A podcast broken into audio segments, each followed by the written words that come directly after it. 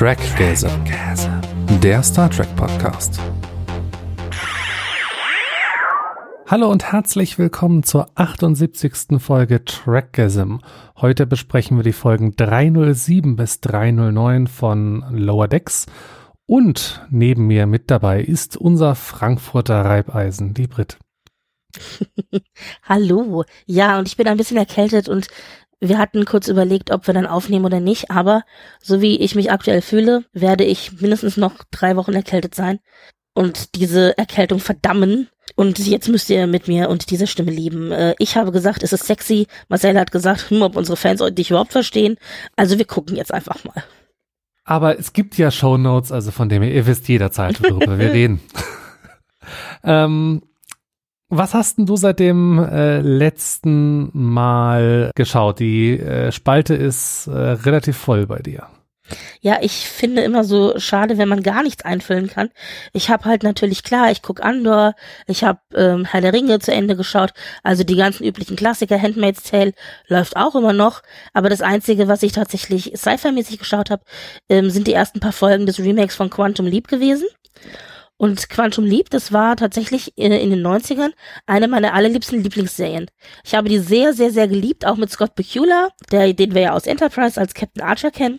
Und das war eben eine Sci-Fi-Serie, wo dann eben ähm, Beckett, der äh, Wissenschaftler, also Scott Bakula, eben Zeitreisen gemacht hat in innerhalb seines Lebenslaufs und immer in andere Leute reingesprungen ist und dann in diesen anderen Leuten quasi Missionen erfüllen musste und äh, etwas ändern in deren Leben, was zu dem Zeitpunkt halt zu etwas meist Vernichtendem geführt hat.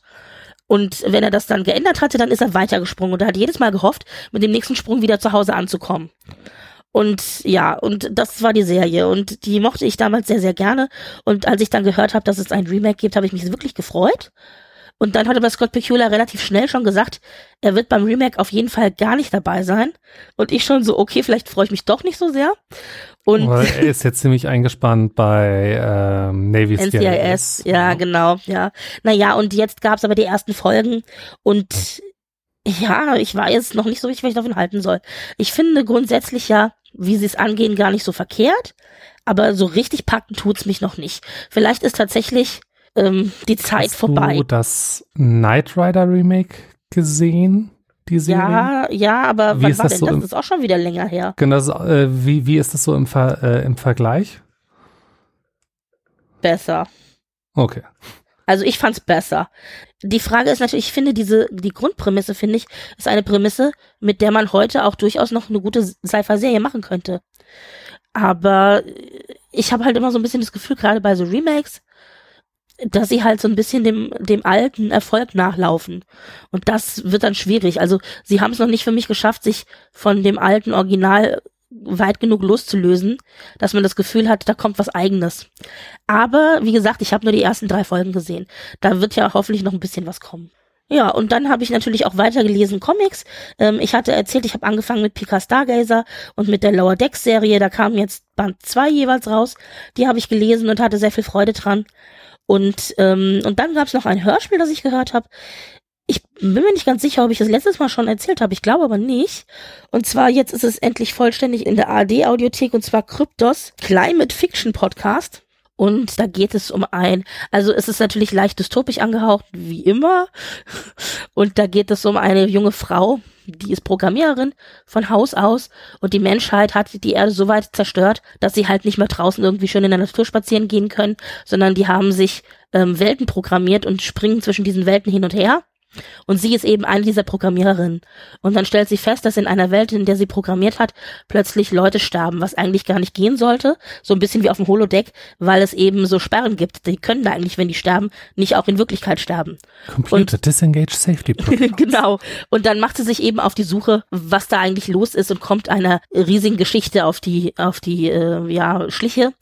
Und äh, so entwickelt sich das ein bisschen. Also eine Mischung aus Krimi, Holodeck und dystopischer Zukunft. Ja. Also aber nett, kann man sich sehr gut äh, anhören. Sind immer so 30 Minuten Folge, ist gar nicht so lang. Und das gibt dann sechs, sechs Folgen und da kann man so einmal schön am Stück an einem Nachmittag sich das anhören. Das war so ein bisschen das, was Sci-Fi-mäßig äh, in, an meinem Konsum stattgefunden hat. Wie sieht's denn bei dir aus? Äh, überhaupt kein Sci-Fi. Ähm, mhm. Ich habe während meines Urlaubs gar nichts gemacht, außer auf der faulen Haut rumgelegen. Also Aber das ist aufstehen, ja auch das, essen, am Pool liegen, Urlaub. essen, am Pool liegen, essen, äh, an der Lobbybar sitzen, schlafen gehen und nächsten Tag repeat. Das, das war dringend mal äh, nötig und, und sehr angenehm.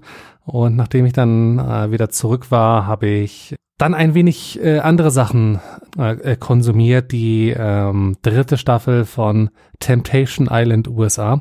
Ja, ich brauchte mal wieder ein bisschen Trash-TV. Alles gut, hallo. Hauptsache, du kriegst den Kopf frei. Und dann noch ein bisschen ähm, James Bond äh, geguckt. Ich habe mir nämlich mal wieder äh, Skyfall und Golden Eye angeguckt. Sehr schön. Da kann ich übrigens auch einen kleinen Tipp geben. Und zwar Äh, ähm, Und ähm, es gibt auf Amazon, ich glaube, darauf willst du wahrscheinlich hinaus, The Sound of Bond, eine äh, Doku und Konzert äh, auf Prime Video, äh, sehr zu empfehlen. Gerade die Doku ist unheimlich interessant. Darauf wollte ich hinaus, die habe ich nämlich tatsächlich auch gesehen.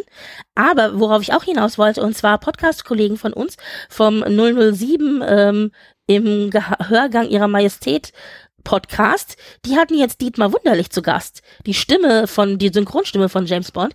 Äh, und dann, das war so ein, oh mein Gott, jemand, den ich kenne, hat jemand, der berühmt ist, im Interview, weißt du, so, äh, äh, Six Degrees of Separation. Und es war eine sehr, sehr schöne Folge, wo sie ihn ein bisschen befragt haben, eben, ja, zu seiner Synchronerfahrung, wie das so war, Daniel Craig. Er war die Stimme von Daniel Craig. Ich wollte Äh, gerade zu fragen, von welchem. Bond denn? Von Daniel Craig. genau. Und das ist aber so schön, weil der macht ja auch der ganz viel andere Synchronarbeiten und auch ganz viel Hörbücher und äh, Hörspiele und sowas. Und ähm, ich habe dann diesem Podcast eben zugehört und hatte die ganze Zeit äh, ihm im Ohr und das ist schon ein bisschen magisch, weil wenn man halt diese Stimme irgendwie kennt, dann ist es ganz seltsam, wenn er plötzlich so außer Kontext normal in Anführungszeichen mit dir redet. Ja, also es war schon sehr, hm. aber das kann ich sehr empfehlen. Das war eine schöne äh, runde Folge. Kommen wir damit äh, zu den News und ich weiß nicht, ob es bei euch äh, durch die Timeline oder durch die Berichterstattung mit ähm, durchgewabert äh, ist. Es gibt äh, ein äh, Urteil in dem äh, Prozess, wo Anthony Rapp gegen Kevin Spacey äh, geklagt hat. Das Verfahren ist mit einem äh, Freispruch für äh, Kevin äh, Spacey ausgegangen. Äh, Anthony Rapp hat sich im Anschluss öffentlich äh, für die äh, Unterstützung bedankt und damit scheint das Thema jetzt äh, abgeschlossen zu sein. Wenn man die Berichterstattung zu dem Prozess sich anguckt, äh, also in deutschen Medien muss man echt danach suchen. Die Süddeutsche hat einen äh, Artikel gebracht. Ähm, Ich wollte gerade sagen, der Spiegel und der Stern auch. Okay, also ist dann doch ein bisschen größer berichtet worden. Ja. Aber am Anfang musste man äh, suchen und also die Süddeutsche hatte geschrieben, Mhm. dass sich Rap wohl in Widersprüche äh, verwickelt Ja, habe. ich hab's gelesen. Ich hab's gelesen, ja, ja. Auf der anderen Seite, ähm, das ist über 14. 20 Jahre her. Ähm, Ja. Also ich finde, da kann sich jeder, lest euch mal die Artikel durch und was da die Widersprüche waren, da soll sich jeder seine eigene Meinung bilden. Nichtsdestotrotz ist klar, dass ähm, zumindest in diesem Fall jetzt Kevin Spacey freigesprochen worden ist. Das äh, heißt aber nicht, dass nicht aktuell auch noch andere Klagen anstehen. Auch nächstes Jahr werden in Großbritannien äh, Klagen vor Gericht gehen und äh, insgesamt sind es über 30 Männer, die ähm, ihn angeklagt haben von verschiedenen, also verschiedener Dinge, von ähm, Missbrauchsvorwürfen und Vergewaltigungsvorwürfen bis hin eben zu Übergriffigkeiten. Und ich sag jetzt mal, äh, das ist schlimm genug, aber bei Anti-Rap war es eine in Anführungszeichen Übergriffigkeit, während zum Beispiel ähm, die Verhandlungen, die dann nächstes Jahr in Großbritannien stattfinden werden, tatsächlich zwei Vergewaltigungen sind, wo es auch um penetrativen Sex wohl geht. Also das ist nochmal ein bisschen anders gelegen von der Schwere des Falles, in Anführungszeichen. Ja, also jetzt vor dem Gesetz. Ich rede jetzt nicht von psychische Auswirkungen auf die Person oder so, da will ich gar nichts zu sagen, sondern einfach von, von dem, was vor dem Gesetz dann halt stattfindet. Und ja, guckt euch das an, lest euch das durch, macht euch da selber schlau. Ich weiß, wem ich da äh, zu neige, eher zu glauben. Ja. dann Habemus Datum. Denn Äh, wir, wir haben ein Datum für Paramount Plus. Es ist nicht der 31. Dezember, ah. wie wir immer geulgt haben, sondern es ist der 8. Dezember. Da startet äh, Paramount Plus äh, in Deutschland. Wird verfügbar sein über die eigene Webseite, also paramountplus.com. Es wird ähm, auf de facto allen mobilen Endgeräten Apps geben. Es wird die für ein Apple TV geben, für Samsung Fernseher, für Roku Boxen. Also alles, was irgendwie ein, irgendwie ein App Store hat, wird eine Paramount Plus App bekommen.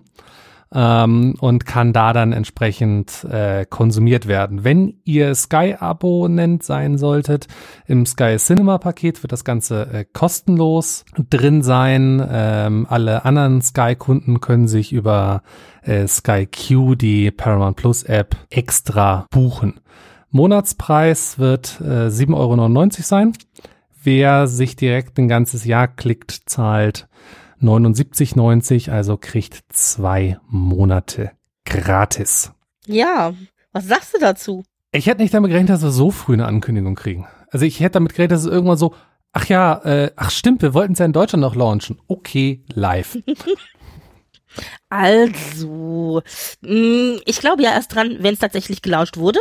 Ich bin jetzt super skeptisch, was Paramount angeht. Ich sage es dir ganz ehrlich. Und ja, ich bin nachtragend, aber es klingt zumindest schon mal gut. So, Punkt. Wir hoffen das Beste. Und es wäre natürlich auch insofern ganz nett, dann hätte man ja dann, wenn auch die Weihnachtsferien sind und wenn man sich wirklich geklickt hat, hoffentlich ein bisschen was zu schauen. Die Frage ist halt mit wie großem Katalog Paramount Plus dann tatsächlich auch in Deutschland zum Anfang hin direkt ähm, also an den Start geht, denn ähm, also es gibt Gerüchte, dass ähm, Strange New Worlds wohl zweimal die Woche auf Paramount Plus dann erscheinen wird. Also das heißt, sie werden nicht die ganze Staffel auf einmal einstellen, sondern eben zwei Folgen die Woche, was ich eigentlich einen guten Kompromiss finde. Und äh, dann halten sie sozusagen ihre Abonnement-Leute bei der Stange, aber gleichzeitig kriegst du nicht nur eine Woche, äh, eine Woche, äh, eine Folge pro Woche, sondern eben zwei, weil man ja auch weiß, dass die Folge eigentlich ja schon draußen ist. Und äh, PK und Lower Decks bleiben natürlich bei Amazon, da sind ja die Lizenzen entsprechend verkauft und die werden dann wohl erst rübergehen zu ähm, Paramount Plus, wenn die Lizenzen mit Amazon entsprechend ausgelaufen sind. Das bedeutet aber auch, dass jetzt zu Anfang eben zum Beispiel diese beiden Serien eben nicht mit im Katalog von Paramount Plus angeboten werden. Und ob dann auch Discovery dabei sein wird, weiß man nicht. Man geht aber aktuell davon aus, ich meine, das war ja eigentlich auch Stein des Anstoßes, wäre jetzt doof, wenn das nicht mit dem Katalog wäre. Ja, es und, bei Discovery würde es mich schwer wundern, wenn es nicht, nicht mit drin ist. Weil es ja die Hero, also es so ein bisschen die Hero-Serie ist, mit der Paramount ja auch quasi äh, voranzieht, wobei ich das Gefühl habe, dass das langsam ein bisschen von Strange New Worlds abgelöst wird, aber das kann halt erst richtig abgelöst werden von Strange New Worlds in dem Moment, in dem halt jeder Zugang dazu hat. Und also das ist ja noch zwei. nicht der Fall. Genau. Und ähm, was aber wohl auch nicht mit dabei sein wird im Katalog äh, von Paramount, was die Star Trek-Serien angeht, ist die Animated Series und auch die Short Tracks, zumindest ein Großteil der Short Tracks. Denn äh, da herrscht, glaube ich, äh, hinter den Kulissen, das ist meine Vermutung, ein äh, Toa Bua Chaos.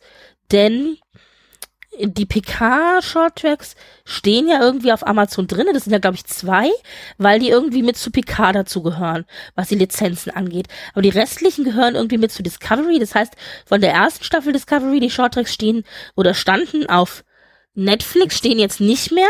Aber die zweite Staffel Shorttracks, die Lizenz hat, glaube ich, keiner.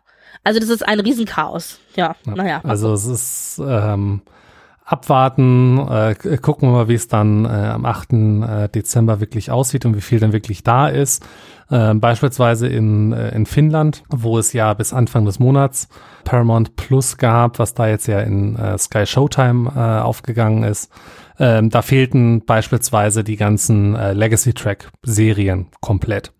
Also da war kein TOS drin, da war kein TAS drin, kein TNG, kein DS9, kein Voyager, kein Enterprise. Weil ähm, wahrscheinlich Netflix noch die Lizenzen hat, nehme ich an. Genau, und ich vermute mal, ähnlich würde es bei uns auch sein. Wobei auf der anderen Seite ist ja der ganze Legacy-Track-Kram in Deutschland auch bei RTL Plus mit drin, also kann Netflix keine Exklusivlizenz mehr haben. Warten, warten wir einfach ab. Ja, aber klammer das nochmal mit RTL Plus, denn ich, das, da blicke ich nicht ganz durch, denn RTL Plus hat die Lizenzen bekommen, aber doch für das Free TV oder haben die auch eine Streaming-Plattform? RTL Plus war mal ein Sender, den haben sie umbenannt Ach, in RTL, äh, den, den haben sie umbenannt in RTL ab, weil ihre Streaming-Plattformen, die sie unter dem Namen RTL Now gestartet haben, dann umbenannt haben in TV Now, heißt jetzt RTL Plus. Und da. Also das heißt, RTL Plus ist gar kein Kanal mehr auf dem Kabelkanal, genau. sondern, ach okay, das heißt, aber dann verstehe ich nicht, warum RTL Plus Rechte für Star Trek bekommen hat. Weil dann haben sie im Grunde die Lizenzen nochmal an den Streaming-Anbieter rausgegeben. Ja. Äh, warten wir einfach ab und wir sehen Verwirrt. dann am, am 8.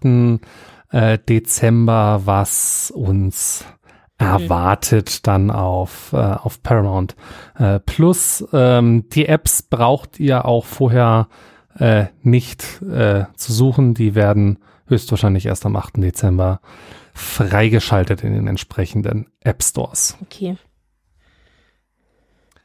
Dann gibt's noch äh, nächstes Jahr eine neue Comicserie. Ja, die Defiant Comicserie äh, wird in, äh, in die Regale kommen und die möchte ich gerne erwähnen, weil wir nämlich Worf und Cisco als Haupthelden bekommen und das finde ich eine schöne Kombi. Also wir haben lange nichts mehr von Cisco gehört und auch sehr lange nichts mehr von Worf und sie startet aber erst im März 23. Dann äh, hat das äh, Star Trek Franchise den äh, Visionary äh, Award bei den Outfest Legacy äh, Awards ähm, bekommen. Was ist das für ein Award? Insbesondere bezogen auf ähm, Inklusion, LGBTQAI+, Community etc., die nochmal unterstreichen will, wie schön es ist, im Fernsehen eben alle möglichen Varianten von Beziehungen, Familien und so weiter zu sehen. Und dann hat da am 8. Oktober so eine kleine Veranstaltung in New York stattgefunden, Weiß ich, ist, ist da was bei rausgekommen? Keine Ahnung. Oh, wir haben noch drei Seiten im Dokument. Denn also es war äh, Comic-Con und ähm, Star Trek hat nicht enttäuscht, was Ankündigungen anging. Also da ist einiges äh, rausgefallen, wesentlich mehr als äh, in San Diego. Und ja, gehen wir es mal äh, Stück für Stück ähm, durch.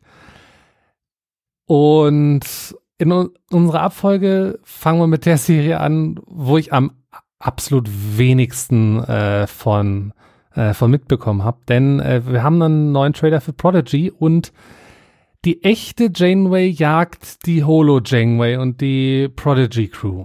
Ja, ich finde, das ist eine sehr schöne Prämisse, wo wir jetzt gelandet sind.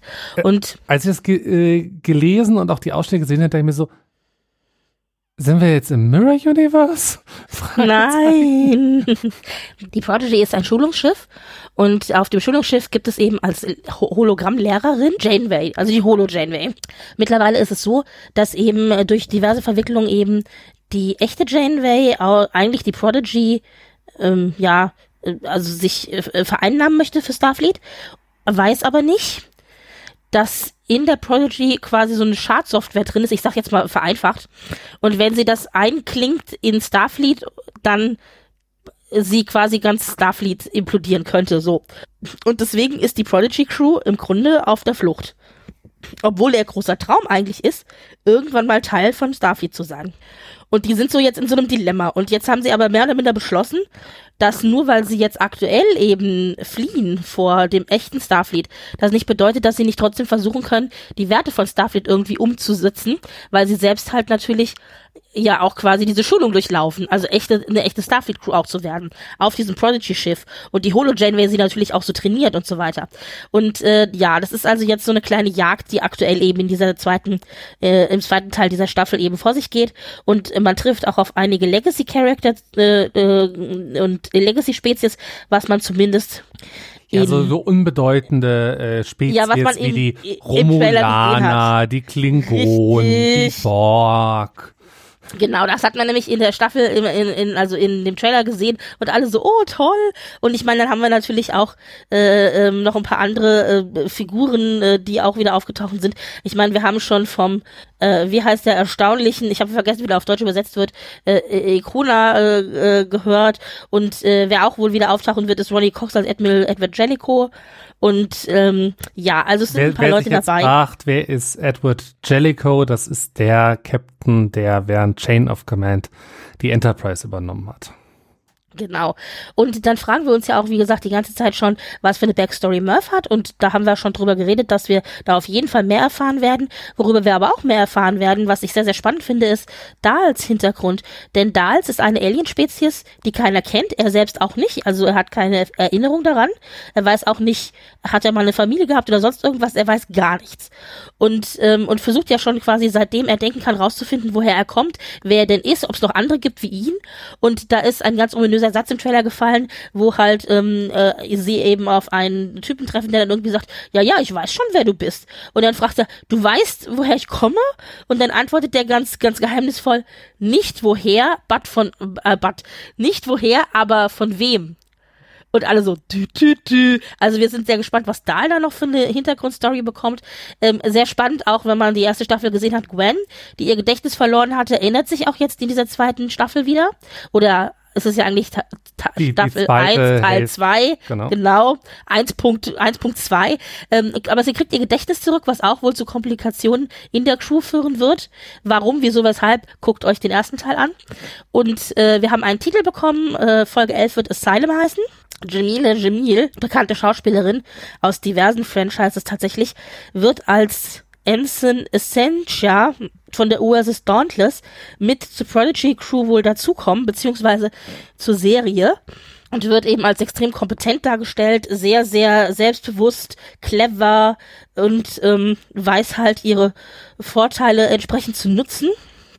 Und Jamila Jamil war ganz, ganz entzückend. Die hat halt erzählt, sie ist Star Trek-Fan, seitdem sie irgendwie sechs ist und war total begeistert, als ihr Agent sie dann angerufen hat und gesagt hat, Jamila, wir hätten hier eine Rolle für dich in Prodigy, eine Sprechrolle und so.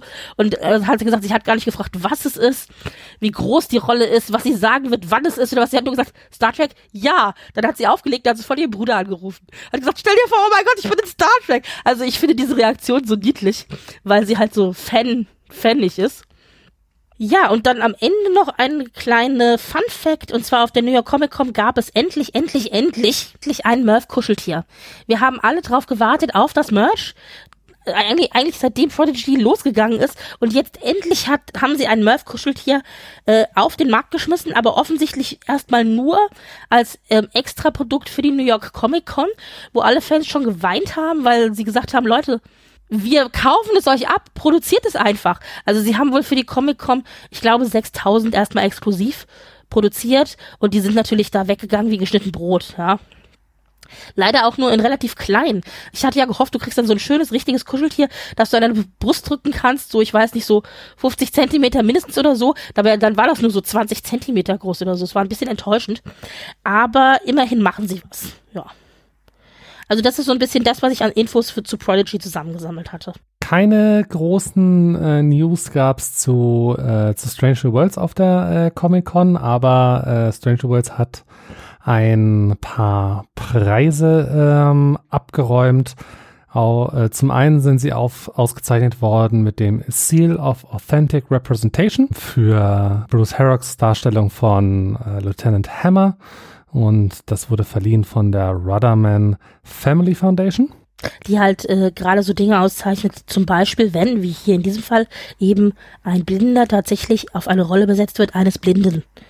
Unter anderem. Mhm. Und äh, Daniel J. Burns ist ausgezeichnet worden mit einem Concept Art Award für seine Concept Art von Gorn Hunter von der Concept Art Association. Und da möchte ich bitte auch einmal äh, applaudieren. Ich finde, die kriegen viel zu wenig Lob für ihre Concept Art und alles, was dahinter steckt. Man kriegt die immer wieder zu sehen auf Twitter, aber eigentlich irgendwie fallen die voll oft hinten runter. Und ich habe euch einen Link in die Shownotes geschmissen. Guckt euch die Concept Art nochmal an. Das sieht wirklich ganz, ganz großartig aus. Und ich finde, der hat es zu Recht verdient. Wir bekommen ja aktuell in etwa so viel Star Trek, wie wir es halt mehr oder minder früher bekommen haben. Also zu, zu DS9 und Voyager-Zeiten haben wir ja sogar noch mehr bekommen, aber ähm, zu Voyager und Enterprise-Zeiten haben wir auch mal so um die 30 Folgen im Jahr äh, bekommen, so wie jetzt ja auch von den Realfilmsachen und irgendwie vieles geht unter in, in so einem Sea of Awesomeness. Weil wir einfach so viel, so unfassbar geiles. Äh, Hast aber Zeug nett kriegen. gesagt. Dann gab es ein Panel äh, zu Picard, wo es einen Trailer gab und oh boy, war der vollgepackt. Erstmal das Wichtige. Wir haben die Enterprise F jetzt in Canon. Mhm. Und ja, es ist die Enterprise F aus Star Trek Online. Und wir haben die Titan A, auch aus Star Trek Online. Die nicht die gleiche Titan ist wie die von Riker, was ich lange nicht verstanden habe, ehrlich Ja. gesagt. Gut. Und ähm, also die, die Enterprise F ist auch schon mein ähm, Handy-Hintergrund äh, geworden. Ah, okay. Ich wusste ehrlich gesagt gar nicht, das ist nämlich das, was mich so verwirrt hat mit der Titan. Ich wusste nicht, dass Buchstaben vergeben werden können, schon für andere Schiffe, wenn das alte Schiff noch existiert. Also die F ist ja quasi, also der Nachfolger von der D, das heißt, die D gibt's nicht mehr. Und äh, nee, wieso die, F ist der? Nachfolger von der E. Ja, natürlich, A, B, C, D, E. Wir lernen das Alphabet mit Trackism. Genau. Ah. Aber ich verstehe halt nicht, warum es eine Titan gibt und eine Titan A gleichzeitig. Gibt's die gleichzeitig? Ja, offensichtlich. Vielleicht ist die Titan A auch irgendwo ähm, äh, zerstört oder, oder eingemottet worden. Okay, weil, aber weil deswegen haben sie ja das ich ja letzte immer, das Mal wäre in Lower Decks Riker, gesehen. aber ist sie ja nicht. Okay, gut, okay, naja, gut, okay. Aber ja, also Enterprise F existiert und Titan A ebenfalls.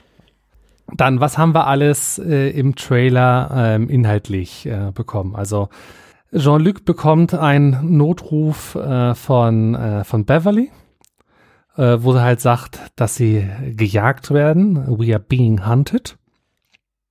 Und ähm, Beverly ist auf so einer Art äh, Ärzte äh, ohne Grenzen Schiff der SS Elios ähm, unterwegs und wird da ähm, gejagt. Die Schauspieler sind ein bisschen auch befragt worden zu ihren Charakteren, was sie denn so sagen können. Und Beverly, äh, Beverly, jetzt gleich schon Beverly, Gates hat dann dezent noch fallen lassen, ja, Beverly ist sexuell frustriert. Und alle so, what? Nacktigall, ich hör dir trapsen. Es gibt ja immer noch die PK-Beverly-Schipper da draußen. Wir werden sehen. Ich fand das nur als äh, wichtigen Charaktereigenschaft von Beverly, fand ich irgendwie so, was? Moment, ich hätte jetzt erwartet, die sagt sowas wie, Beverly ist mittlerweile Oma oder Beverly ist irgendwie, keine Ahnung, wie gesagt, bei Ärzte ohne Grenzen. Und die so, nee, Beverly ist sexuell frustriert. Okay, hm, ja. Ja, ein, ein anderer äh, okay-Moment war, äh, als Worf gesagt hat, dass er jetzt Pazifist ist. Ja, das Wo war ich so mir dachte, so- großartig. Okay.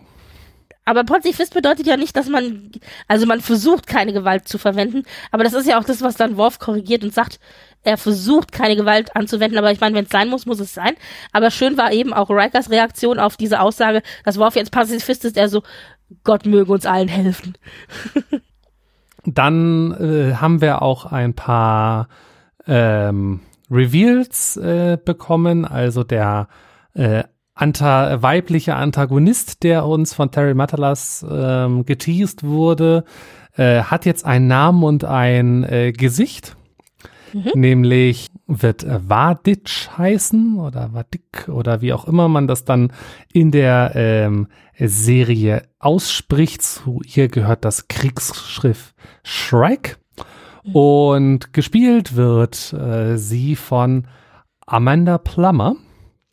Und wer sich jetzt fragt, warum reiten wir jetzt darauf rum? Ihr Vater ist Christopher Plummer, der den letzten TOS-Bösewicht General Chang in Star Trek 6 gespielt hat. Und natürlich gibt es genau die gleiche Ich drehe mich auf meinem Stuhl durch die Gegend-Szene wie in Star Trek 6. Ja. Und es ist natürlich auch Karma. Man weiß jetzt nicht, ob TNG nicht vielleicht doch noch einen Film oder so kriegen wird. Mittlerweile ist ja alles durch den Erfolg der Star Trek-Serien wieder relativ offen. Aber es ist natürlich Karma, dass wir mit Amanda Plummer den vermeintlich letzten TNG-Bösewicht haben und sie die Tochter des vermeintlich letzten TOS-Bösewichts war. Also ich glaube nicht, dass wir noch einen äh, TNG-Film ähm, bekommen werden, weil dafür Mhm. sind die meisten einfach zu alt. Also ich Ja. glaube nicht, dass sich ähm, Patrick Stewart nochmal ähm, für einen für einen Star Trek Kino, äh, Kinofilm committet, der ja auch actionreich ähm, und was nicht noch alles ähm, sein müsste. Ähm, weitere TNG Spin-offs durchaus ähm, möglich und ähm, gewünscht. Es gibt ja auch ein paar, die Mhm. etwas jünger sind. Naja, Und also vielleicht bekommen wir doch noch Star Trek Worf. er hat es ja äh, geteasert auf der Comic-Con, aber ich glaube, es war auch echt nur so ein Teaser. Er klang zumindest nicht so, als sei er abgeneigt, aber ich meine, man weiß ja nie.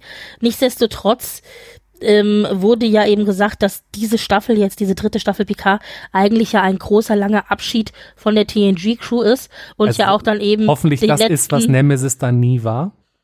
Ja, und dann eben aber auch die letzten zwei Folgen tatsächlich im Grunde eine Spie ein Spielfilm wird. Also das wurde ja mehrfach gesagt, dass die letzten beiden Folgen im Grunde der Film ist, auf den wir alle gewartet haben. Wir hatten aber noch mehr Character-Reveals, wo ich mir halt denke so, warum haut ihr die jetzt schon raus? Ich hätte lieben Das gerne so auch ein nicht. Oh mein Gott bekommen. Also ich meine, dass Brent Spiner dabei ist, das wissen wir. Und dass er nicht Ja, Lore. spielen wird, das wissen wir auch. Nehmen wir so, musste man revealen, dass er Lore ist. Das finde ich ehrlich gesagt noch nicht so schlimm. Es gibt einen Reveal, den ich tatsächlich gar nicht verstanden habe, den du Nämlich auch gleich noch besprechen wirst. Ja. Daniel Davis ist zurück. Wenn, wenn ihr euch jetzt Richtig. fragt, wer zum Henker ist Daniel Davis? Er, er hat in zwei Folgen von TNG Professor Moriarty gespielt.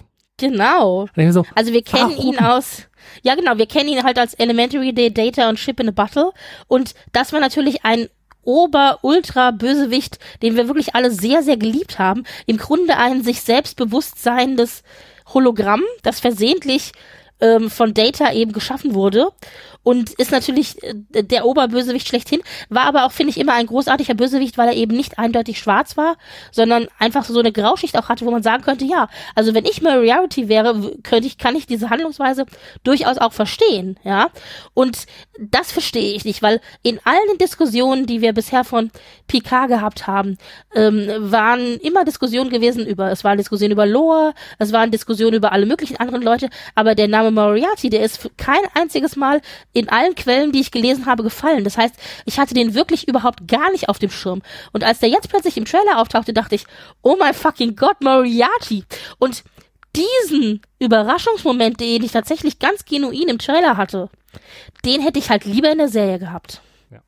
Also man, man hätte es ja durchaus irgendwie teasern können, dass irgendwo im Hintergrund äh, die, ähm, dieses, diese komische Simulationseinheit rumliegt oder sowas. Es hätte schon gereicht, wenn irgendwie Data vielleicht auf irgendein Gespräch mit Jordi geantwortet hätte, Elementary, dear Jordi, oder irgendwie sowas. Also ich Ja. meine, irgendwas, äh, ja. Aber, also ich weiß ja nicht, vielleicht habe ich auch die falschen Quellen gelesen, wobei ich ja relativ viel wirklich immer zur Vorbereitung ja für eben die Trackgasm-Folgen im Vorhinein dann an Quellen und Zeitungen und Interviews gelesen habe. Aber Moriarty ist in keinem dieser Diskussionen gefallen. Na, Ich, ich weiß nicht, wie es bei dir war. Hattest du von Moriarty vorher was gehört? nein, gar nichts. Ja, siehst du?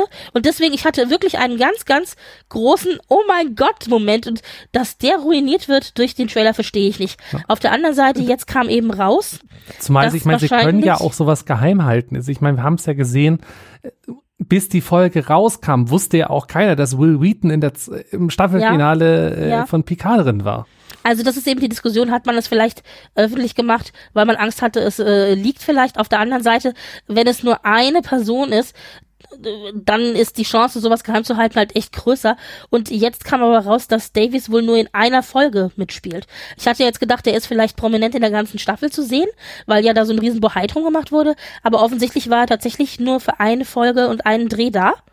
Und dann finde ich, umso mehr hätte man es doch geheim halten können. Na, Ja, naja. aber naja, gucken wir mal, äh, was, ähm, was da noch kommt. Ähm, ansonsten, äh, wir haben es ja beim vorletzten Mal, glaube ich, schon ähm, angesprochen, ähm, dass äh, Liver Burtons Real-Life-Tochter äh, Mika Burton ähm, eine LaForge spielen wird. Ähm, und zwar ist es Ensign Alandra LaForge. Und Sharp Chestnut wird als Ensign Sidney LaForge dabei sein. Und äh, das sind auch äh, genau die Namen, die in äh, All Good Things, also TNG 725 und 26 gefallen sind und da äh, das dritte Kind dann noch im Bunde ist, aber wohl bei Picard nicht dabei ist, ist dann Brett. Auf dem Panel wurde erwähnt, dass Picard und Riker ähm, einen ernsthaften Streit in Season 3 haben werden. ja, gucken wir mal, was das dann wird. genau. Was ihr euch aber ähm, auch angucken solltet, ist, ähm, es gibt ein äh, ganz wunderbares Video von der ähm, von der TNG Crew. Also nicht nur TNG Crew, sondern auch äh, Terry Matalas ist auch mit dabei. Ähm, so, hey, danke, dass ihr äh, dieses äh, diese Reise für uns möglich gemacht habt. Ähm, und da sind auch ganz viele nette Szenen also aus, äh, eine aus Las Vegas war das, glaube ich, mhm. wo ähm, ein Fan zu Tränen gerührt eine, äh, ähm, eine, eine Frage war es an, ich glaube, Marina Sirtis stellt und dann halt. Ja, oder hat eine äh, Geschichte erzählt über ja. ihre Familie und ihren Vater, genau. Ja, und wo, wo halt Marina Sirtis dann halt runtergerannt ist und die halt einfach nur umarmt hat, wo man halt merkt so, hey, das sind Menschen, das ist nicht nur Business und die mhm. leben diese Werte. Hm. Und ich musste natürlich auch so entzückend dieses Dankeschön-Video an die Fans ist, weil es ist wirklich sehr herzerwärmend.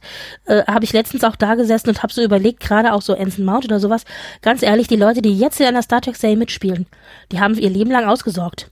Selbst wenn es mal eng wird und sie keine Serien haben, für die sie engagiert sind, weil das ist ja immer so das große Kopfweh eines, eines Schauspielers, äh, der hat halt auch mal Zeiten, wo er eben nicht in drei oder vier Serien am Stück äh, unterwegs ist, ja, und nicht einen regelmäßigen Check jeden Monat irgendwie bekommt. Aber als Star Trek Actor gehst, besuchst du halt fünf Conventions mehr. Also du irgendwie, ich finde, wenn du, wenn du halt in Star Trek gelandet bist in einer wiederkehrenden, semi-regelmäßigen Rolle, dann hast du dein Leben lang ausgesorgt. Ja. Oder? Schon irgendwie. Und, ja. und, das, und diese Serie halt nicht komplett äh, durchfällt. Schlecht war. ja, genau. ja. Also ich meine, ich meine, wir, wir könnten Was jetzt irgendwie äh, Trackism the Series machen. Ähm, wir kriegen zwei Folgen auf Paramount Plus, die wären absolut scheiße. Wir haben da nicht ausgesorgt. Ja. Wobei wir, glaube ich, doch äh, unsere Convention-Runde machen könnten mit einem Doppel-Act von wegen, das war damals, als es schief ging. ja, aber grundsätzlich ist schon richtig. Dann haben wir auch einen Trailer äh, zu, zu Disco Staffel äh, 5 bekommen. Ja, Burnham und Crew sind, äh, also was man halt, also man erfährt im Trailer nicht sonderlich äh, viel, ähm, besonders nicht über die Prämisse, außer es ist wohl irgendeine Art von, in Anführungsstrichen, ähm, Schatzjagd, auf die sie geschickt werden. Also in der offiziellen Beschreibung heißt es, uh, The Discovery Crew uncovers a mystery that sends them on an epic adventure across the galaxy to find an ancient power whose very existence has been deliberately hidden for centuries, but there are others on the hunt as well.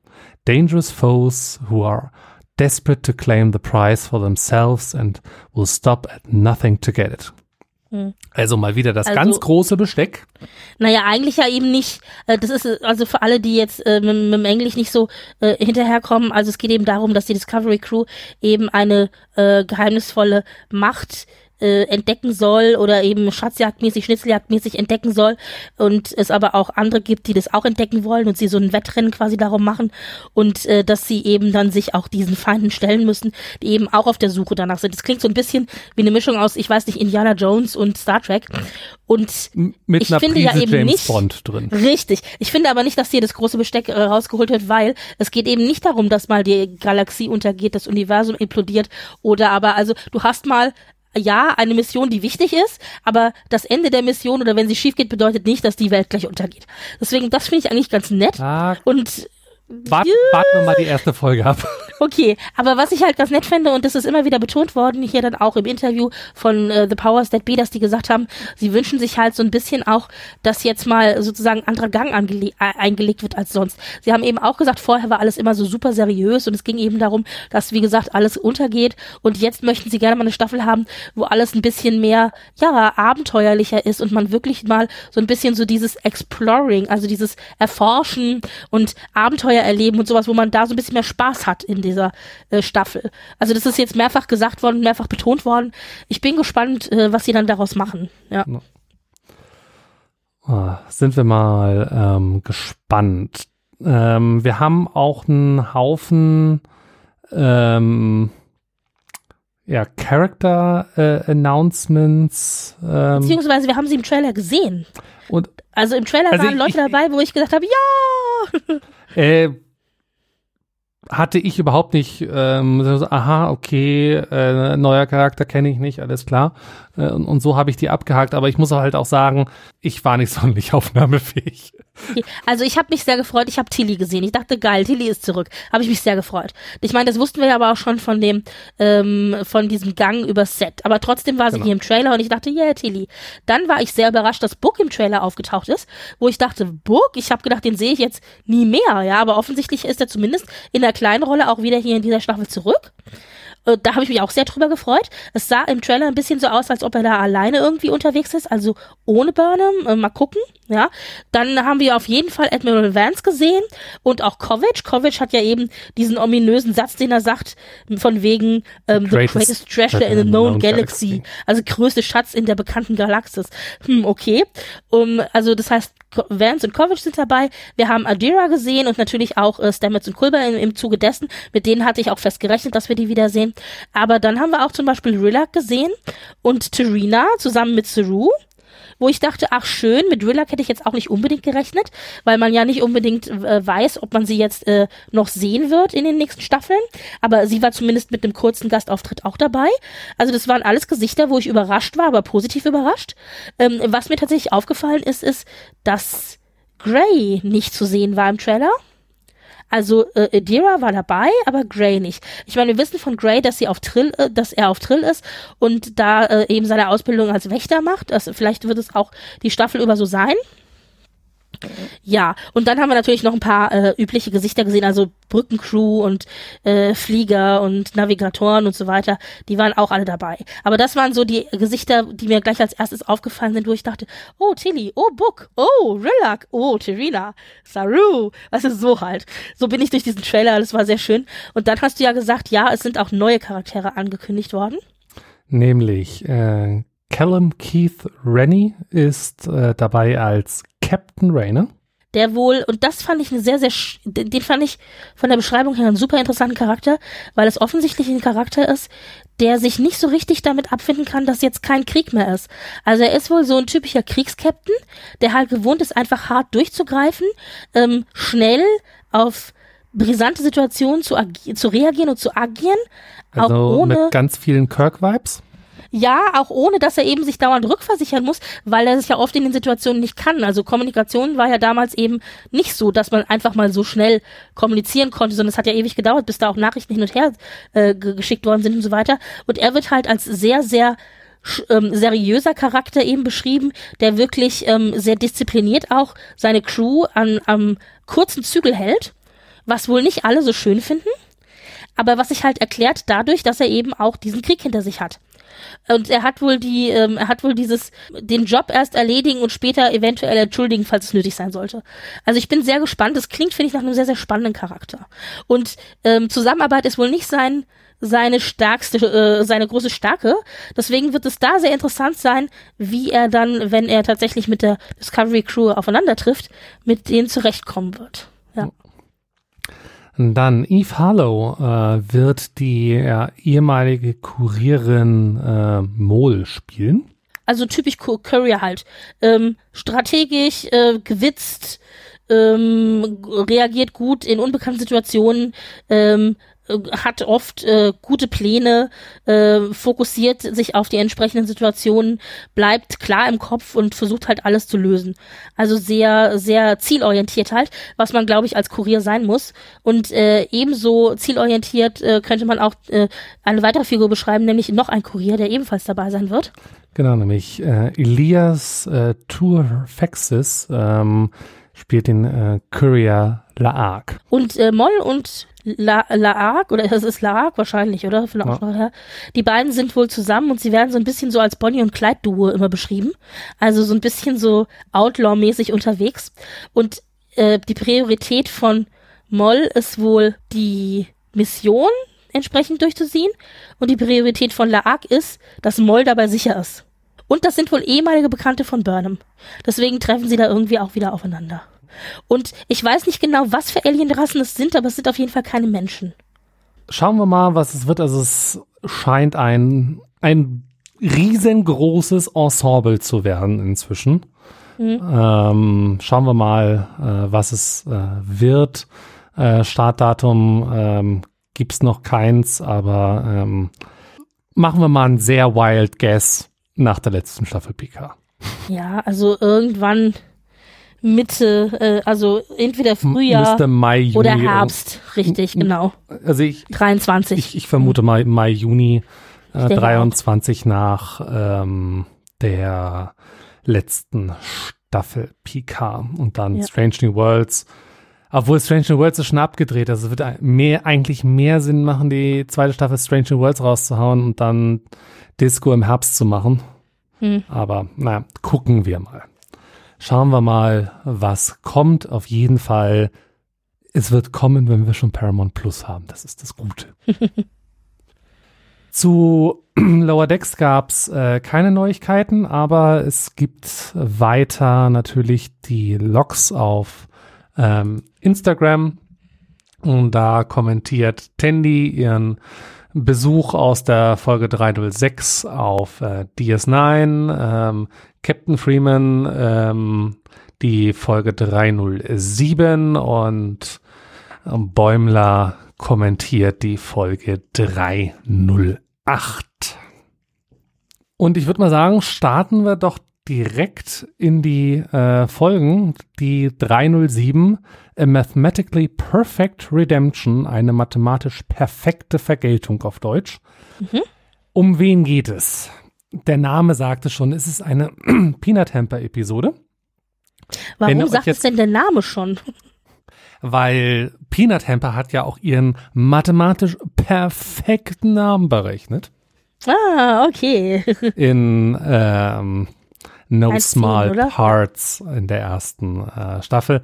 Ähm, und ja, die Episode schreibt im Prinzip das äh, Staffelfinale äh, fort, denn ähm, Peanut Hamper sollte ja, das war zumindest der Plan, den man auf der Krankenstation hatte, ähm, den Virus ähm, an Bord des Packlet-Schiffes ähm, äh, schleusen, weil wenn wir hier schon Computer haben, dann sollte der Computer doch zu dem anderen Computer ähm, den Virus übertragen. Wo Peanut Hamper dann ja gesagt hat, ähm, nein, mach das mal selber, ich beam mich raus und war weg. Mhm. Also im Grunde Verräter, weil das macht man nicht. Also einfach ist ist äh, äh, Aul gegangen oder heißt es nicht so? Also äh, ähm, also äh, aus dem Dienst halt raus und die Konsequenz daraus war ja dann, dass Shex ja rübergebeamt ist und dann ja auch gestorben ist. Nee, Also nee, um dann die Mission zu nee, machen, nee, oder statt? Nee, nee, äh, Shax ist War das nicht? Ähm, Wer war es denn dann gewesen? äh, Ruther. Rutherford hat den, hat den Virus in sein Implantat geladen Ach, und das, ist das mit Rutherford. Shax rübergeflogen. Und Shax, Aber, aber Shex ist dann trotzdem gestorben als Konsequenz aus der. genau, weil ja, Shax okay. halt zurückgeblieben ist und Rutherford den Rutherford Shuttle gerettet hat. hat. Genau. Also das hätte man alles vermeiden können, wenn Peanut Hamper das gemacht hätte. Aber gut. Genau. Und, und, und wir sehen halt, wie es dann halt, äh, wie es dann halt weitergeht. Wir sind halt durch dieses Trümmerfeld äh, driftet und ähm, ja, Starfleet ähm, will sie nicht ähm, äh, zur Hilfe rufen, weil dann kommt sie ja mit Sicherheit ins Gefängnis. Hint, sie hat recht. ähm, und ja, also ähm, au- aus den Trümmern äh, baut sie sich halt ein, ein eigenes äh, Schiff, hat sich dann äh, also noch so ein Kompagnon ähm, gebaut aus Trümmerteilen. So, Hallo Wilson aus Castaway. Genau. Und hat den dann aber auch wieder zurückgelassen, was ähm, Tom Hanks in Castaway nicht freiwillig gemacht hat. Peanut Hamper hat keine ähm, Beziehungen zu irgendwem. Sie ist sich die wichtigste. So. Genau. Und ähm, ja, äh, sie landet dann ähm, auf einem äh, Planeten namens Eriolu, wo es halt eine, so scheint es zumindestens äh, Pre-Warp-Zivilisation gibt und alles kann fliegen auf diesem Planeten.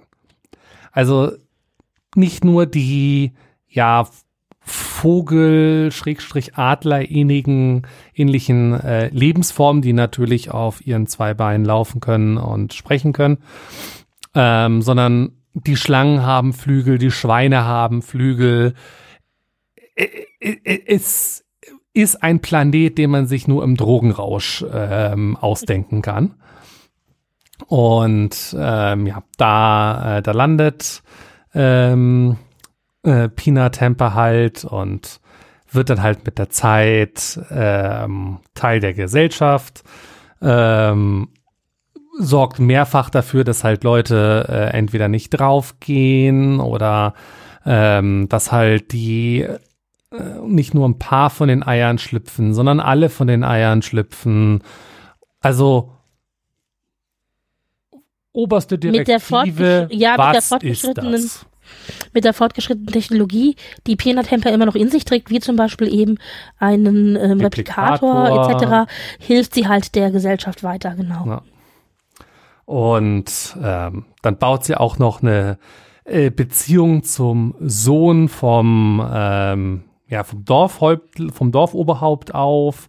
Und ähm, und man denkt ja wirklich zwischendrinne, dass es ihr ernst ist. Ganz unabhängig davon, dass diese Beziehung schon ein bisschen strange ist in, in den, ich sag jetzt mal, in meinen Augen. Creepy hoch 10. Ja, aber, aber, aber, aber ich finde ja noch nicht mal, also ich finde, das erste große Problem, das wir haben, ist, wir haben mit Peanut Hamper halt eine Maschine-Lebensform und mit dem Häuptlingssohn halt eine Vogel- äh, ein Vogelmensch. Und dann kann man sich, dann fragt man sich erstmal, okay, Moment, wie geht das eigentlich? So, also rein, äh, rein körperlich. Und dann ist es natürlich aber so, dann, und ich habe mich dann ertappt, dass ich gedacht habe, Mensch, sei doch nicht so vorurteilsbehaftet. Es gibt so viele Alienspezies da draußen, die alle irgendwie mal was miteinander hatten. Warum sollte es dann nicht mit einem Maschinenlebewesen und einem Nicht-Maschinenlebewesen auch gehen? Aber diese ganze Beziehung ist halt so ungleich in der Machtverteilung, weil man halt das Gefühl hat, dass Peanut Hamper einfach viel mehr Ahnung hat und das halt entsprechend auch ausnutzt. Aber dann am Anfang, nachdem man am Anfang so ein bisschen diese creepy Vibes hatte, denkt man dann oder dann habe ich gedacht, ach guck an, vielleicht hat sich Peanut Hamper hier echt verliebt. Ja. Ja, und dann äh, stellt sich halt raus, ähm, das ist ja gar keine Pre-Warp-Zivilisation, sondern Hallo Star Trek 9. Wir haben uns bewusst äh, dagegen entschieden, unsere Technik zu nutzen, weil wir haben halt gesehen, zu was das führen kann.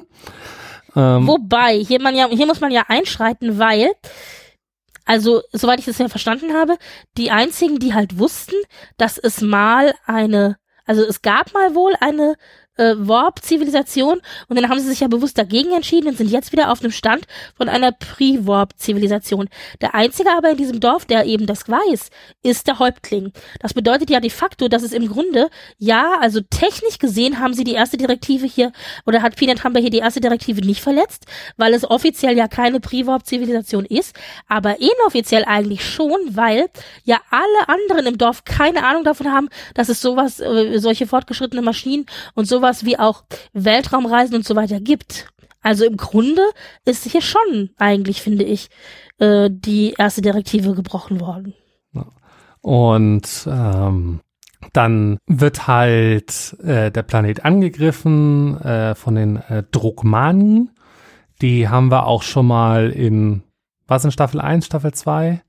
Ir irgendwo irgendwo ja. hatten wir sie auf jeden Fall schon mal gesehen. Der Captain wird wieder von äh, Herrn Hörtzler gesprochen, den wir auch als Martok äh, kennen. Also da hat man mal wieder ganz tief in der Kartei gegraben. Hier, mhm. wel welchen Leuten wollen wir mal wieder für drei Sätze Geld geben? ähm, und ja, äh, die ähm, äh, Romani greifen halt den äh, Planeten an, weil sie halt an diese alten Schiffe, die dann irgend, äh, die dann einer äh, Höhle tief unter dem Dorf ähm, sind, ähm, halt haben wollen. Und dann ruft halt, ähm, also oder beziehungsweise äh, Peanut Hamper geht halt an, an Bord äh, äh, des Schiffes und tut, tut so und da hört ihr schon den Plot-Twist, der da kommt.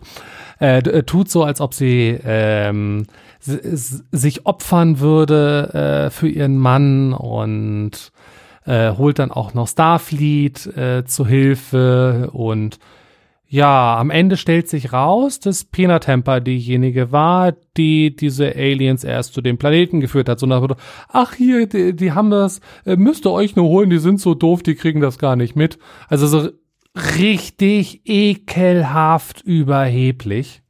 Ja, und ihre Motivation war halt natürlich, sie wollte von diesem langweiligen Planeten weg, end, äh, also endlich weg und sie wollte ja aber nicht zu Starfleet, weil da wäre sie ja ins Gefängnis gekommen. Also ruft sie halt die Druckmani und äh, verspricht ihnen dann ja auch noch, dass sie da noch den großen Gewinn macht und sie dann aber auch gleich mitnehmen sollen, genau.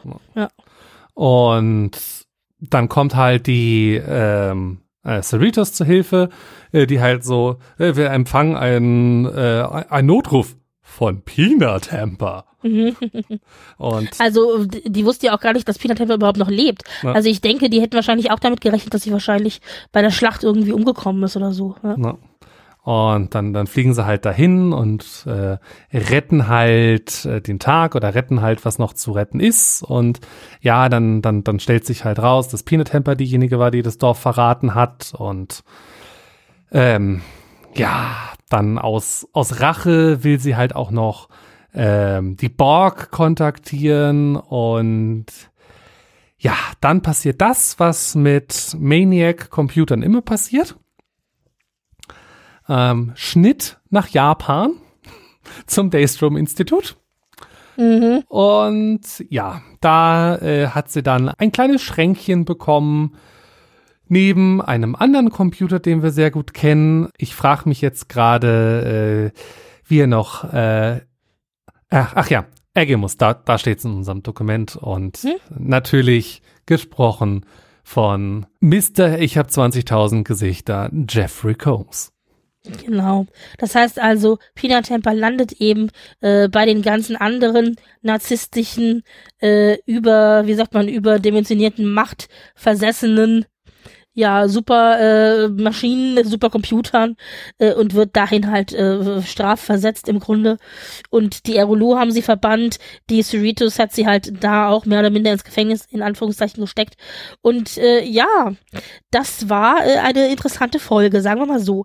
Ähm, es fängt ja schon mal damit an, das ist halt die Peanut Hamper Episode, aber es fängt ja schon mal damit an, dass wir nicht nur einfach hier eine Story bekommen, die sich komplett auf Peanut Hamper konzentriert und auch aus Peanut Hampers Sicht erzählt erzählt wird, sondern wir haben auch schon ein anderes Intro am Anfang. Es ist eben nicht das übliche Lower Decks Intro, sondern wir bekommen äh, die zwar die gleiche Melodie, aber sehr sehr viel langsamer gespielt. Und was wir am Anfang sehen, ist eben ein Kameraschwenk durch dieses Trümmerfeld oder Debrisfeld, in dem Pima Tampa sich ja jetzt befindet, nach eben diesem Kampf mit dem Packlet-Schiff. Das ist also wirklich ein ganz anderes Lower Decks, das uns hier präsentiert wird. Und Außerdem bekommen wir auch am Anfang gleich ein ganz klassisches, wir haben die TNG-Vibes wieder, äh, previously on Star Trek Lower Decks, ja, also früher in der letzten Folge von. Ja. Und nach They Do, was ja für mich eine der, vielleicht sogar die beste Folge bisher von Lower Decks war, ist das die zweite große, ich würde sagen, experimentelle Folge, die wir hier in Lower Decks bisher bekommen äh, haben. Und das ist genau das Star Trek, das ich mir wünsche. Ich wünsche mir, dass einfach mal out of the box gedacht wird, dass wir einfach mal wirklich was komplett anderes bekommen. In diesem Fall halt die klassische Peanut Hamper Episode und dann aber auch wirklich komplett anders mit anderer, mit teilweise anderer Titelmelodie, mit teilweise anderem Intro und ja, also wirklich mal eine ganz andere Perspektive. Ja, also ich, ich habe so ein bisschen meine, meine Probleme mit der, mit der Episode, weil also, also, also, ich hätte wahrscheinlich weniger Probleme, wenn sie einfach früher in die Staffel gelegt hätte, irgendwie so Folge drei oder vier. Ähm, dann dann hätte hätt man es wahrscheinlich irgendwie noch mal anders aufgenommen. Aber jetzt, ich meine, wir wollen eigentlich wissen, was ist mit Rutherford? Ähm, das wollen wir eigentlich wissen und dann ist halt sowas wieder dazwischen. Ähm, und Rechnest du denn wirklich damit, dass wir erfahren, was mit Rutherford ist in dieser Staffel? Damit rechne ich ehrlich, habe ich nicht mehr gerechnet. Nee, ich, ich denke mal, wir werden vielleicht irgendwie äh, in einer Post-Credit-Szene vom Finale vielleicht irgendwie nochmal wieder ein, ein Brotkrumm hingeschmissen bekommen. Aber, äh, aber viel mehr äh, glaube hm, ich nicht. Okay. Und ähm, ja, also es ist, ähm, es ist also ich meine, dass, dass, dass Peanut Hamper irgendwie nur an sich selber denkt, ja, okay, das haben wir in der ersten Staffel mitbekommen. Aber dann halt so von, ich denke nur an mich selber zum, äh, ich bin hier der, der, der, Back, äh, der, der Badass äh, Computer, der, äh, dem organisches Leben scheißegal ist, da fehlte mir die Entwicklung.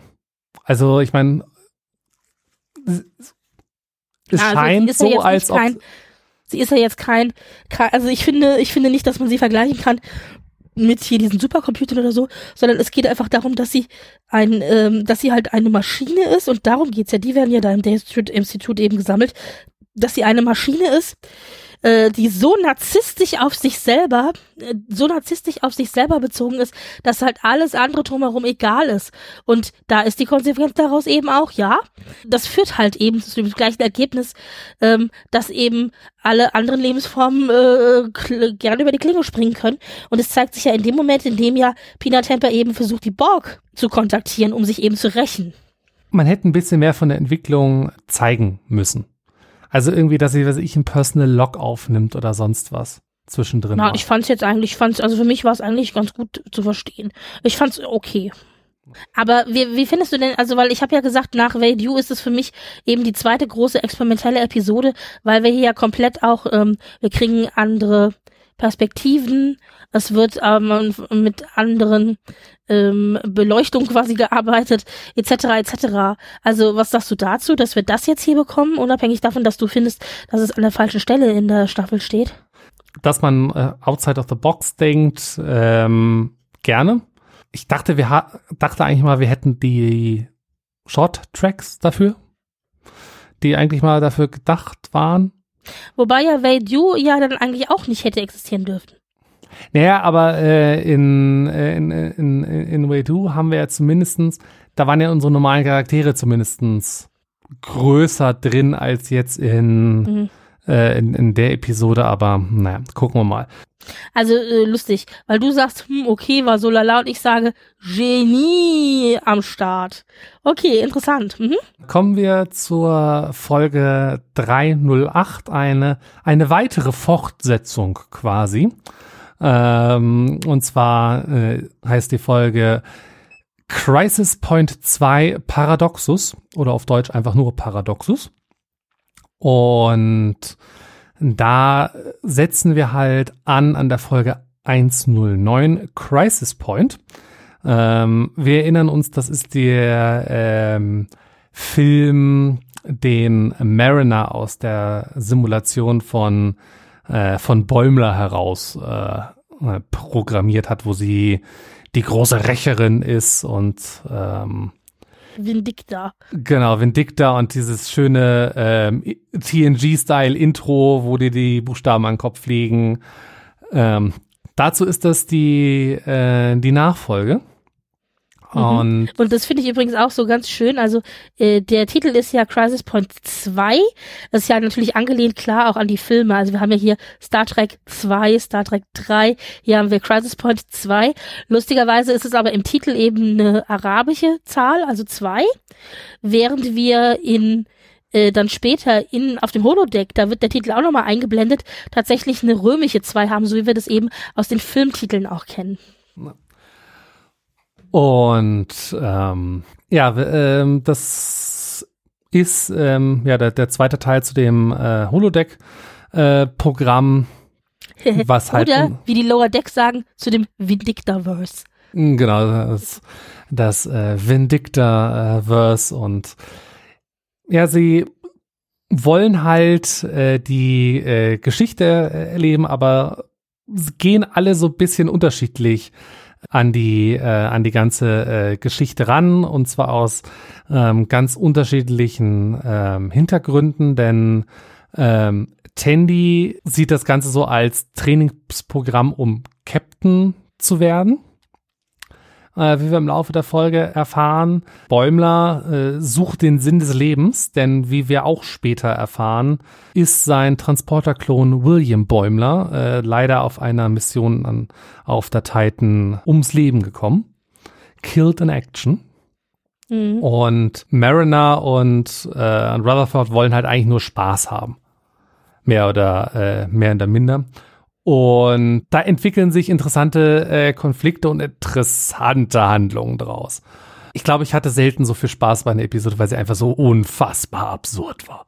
Ja, also das es ist wirklich so, ich, man hat halt das Gefühl, diese Episode hat auch nicht wirklich irgendwie eine klare Story oder so, sondern die Story ist, alle sind auf dem Holodeck und spielen dieses Paradoxus Teil 2 durch, Crisis Point Teil 2 durch und es werden halt tausend und ein Trope aus den Star Trek, vor allen Dingen Star Trek Filmen halt, in die Episode einfach reingeschmissen und die müssen eben durchlaufen werden und dann am Ende ist das Holodeck fertig. So. Also mehr passiert da auch nicht. Es ist wirklich ja. so, man hat das Gefühl, du kriegst einen Trope nach dem anderen irgendwie einfach nur an den Kopf geknallt. Ja.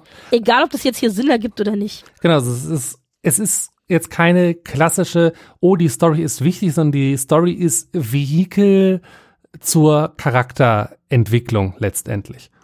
Und das ist, ist halt das Wunderbare. Also äh, Bäumler sucht halt den, den Sinn des Lebens und hangelt sich äh, im Rahmen dieses Holodeck-Programms von Verschwörungstheorie zu Verschwörungstheorie, wo ich mir dachte so, ja, wenn Leute Sinn in was suchen, was keinen Sinn hat, dann kommt sowas dabei raus. Und Marilyn hat die ganze Zeit, hey, willst du hier wirklich, der Computer denkt sich irgendeinen Scheiß aus, das ist absoluter Käse, hör doch auf damit. Mhm. Äh, verlässt dann zwischendrin auch das Holodeck, weil sie keinen Bock mehr drauf hat.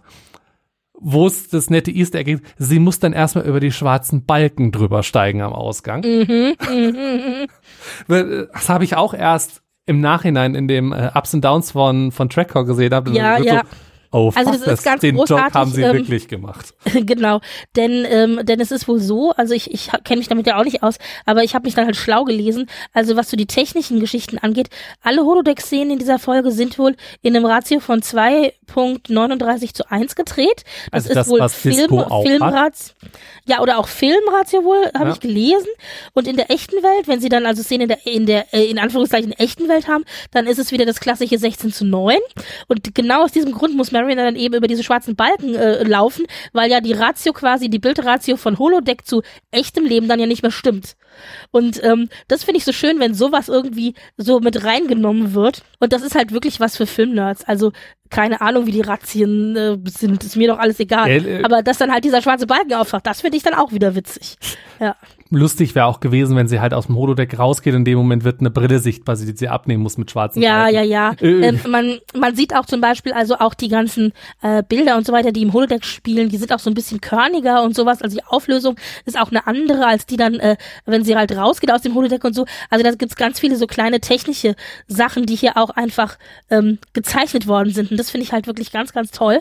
Und äh, was ich auch sehr schön finde, ist, dass ähm, am Anfang, als sie ja noch gucken, was sie denn jetzt äh, für ein Programm auf dem dem Holodeck machen werden, dann äh, sagt ja auch Merman auch so, ja, aber also Crisis Point 2 ist das wirklich ein richtiges Sequel? Wir haben ja noch nicht mal den gleichen Bösewicht, der hier mitspielt. Das ist ja Vindictaverse. Vindicta ist ja diesmal nicht dabei.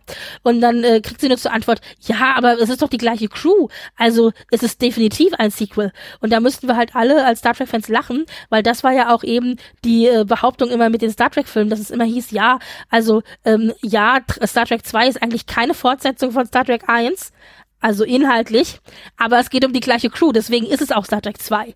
Ja, also das war ja so immer die Grunddiskussion, die seit Jahrzehnten geführt wird. Und solche Meta-Geschichten hast du halt hier ganz viel drinne gehabt. Ja, oder das ähm, MacGuffin-Device, was sie halt auch bewusst auch so nennen, die Chronogami, wo halt Mariner dann halt sagt, doesn't make an alternative uh, cinematic uh, timeline that runs concurrent to our own, but like different people playing younger, younger versions of ourselves. Wo wir denken so, hm, hallo Kelvin. Ja, ja, genau. Hallo Calvin Timeline, hier bist du wieder. Genau, ja, also lauter so eine Geschichte. Auch diese ganze Zeitreise-Plotline, die in Crisis Point ja auch irgendwie in verschiedenen Variationen sich in verschiedenen Szenen auch ausspielt. Es ist, es ist eine Anspielung auf First Contact drinne. Es ist eine Anspielung auf Star Trek 4 drinne. Es ist eine Anspielung auf Picard auch drinne, die ja gleichzeitig auch wieder, also Staffel 2, die eine Anspielung natürlich dann wieder auf Star Trek 4 ist und so weiter. Also da beißt sich die Schlange in den Schwanz, ja. Also es ist wirklich so äh, ganz, ganz viele Dinge in alle Richtungen. Und äh, was auch ganz nett ist, zum Beispiel der Planet äh, Tassia, Tassiakora, glaube ich, wird da ausgesprochen. Neun ist nach dem Nachnamen von der Stimme von Shakespeare benannt. Das ist Fred Tassiakore, der ihn spricht. Und äh, ein Planet wird eben wie sein Nachname genannt, was ich sehr geil finde. Ich möchte bitte auch einen Planet mit meinem Nachnamen haben. Ja. Wobei der nicht so toll findet. Der kl klingt wie Tassiakore 9. Ja, mein Gott, dann haben wir halt Dundergruppen 12. Ja, genau. ja, und äh, während des Programms reist die Crew auch zwischendurch mal zum 15. Juli 1982 zurück. Da kriegen wir ein ganz konkretes Datum. Und bei konkretem Datum muss man immer hellhörig werden als Star Trek-Fan. Denn äh, im echten Leben, also jetzt in unserem echten Leben, war das, das Datum genau einen Tag, bevor dann Star Trek 2 in der UK äh, Premiere gefeiert hat, Kinopremiere gefeiert hat äh, und lauter so Geschichten, ja. Ich meine, dann begegnen wir hier Bösewichten, also die Melponar-Trillinge, äh, ganz klar inspiriert von den Duras-Geschwistern, ja, also Lothar und Betor äh, aus TNG äh, 426 501. Genau, also nur Redemption. halt keine äh, und äh, nichts vergessen ähm, Star Trek. Generations. Ach nee, Generations, Entschuldigung, Ja. genau, richtig. Und, und, und, Und die Drillinge mein, die- sind halt Romulaner und keine Ja. Klingonen und Ja, aber sie haben die gleichen ausladenden Brüste, sagen wir es mal so. Ja. Ja, und also wirklich, wirklich ganz, ganz äh, wunderbare Dinge äh, da drinne. Und dann haben wir ja auch die ganze Geschichte mit äh, Star Trek mit Star Trek 3, also da haben wir ja äh, Carol Marcus in Star Trek 3 und Äh, hier haben wir Star Trek Dr. 2. Helena Gibson.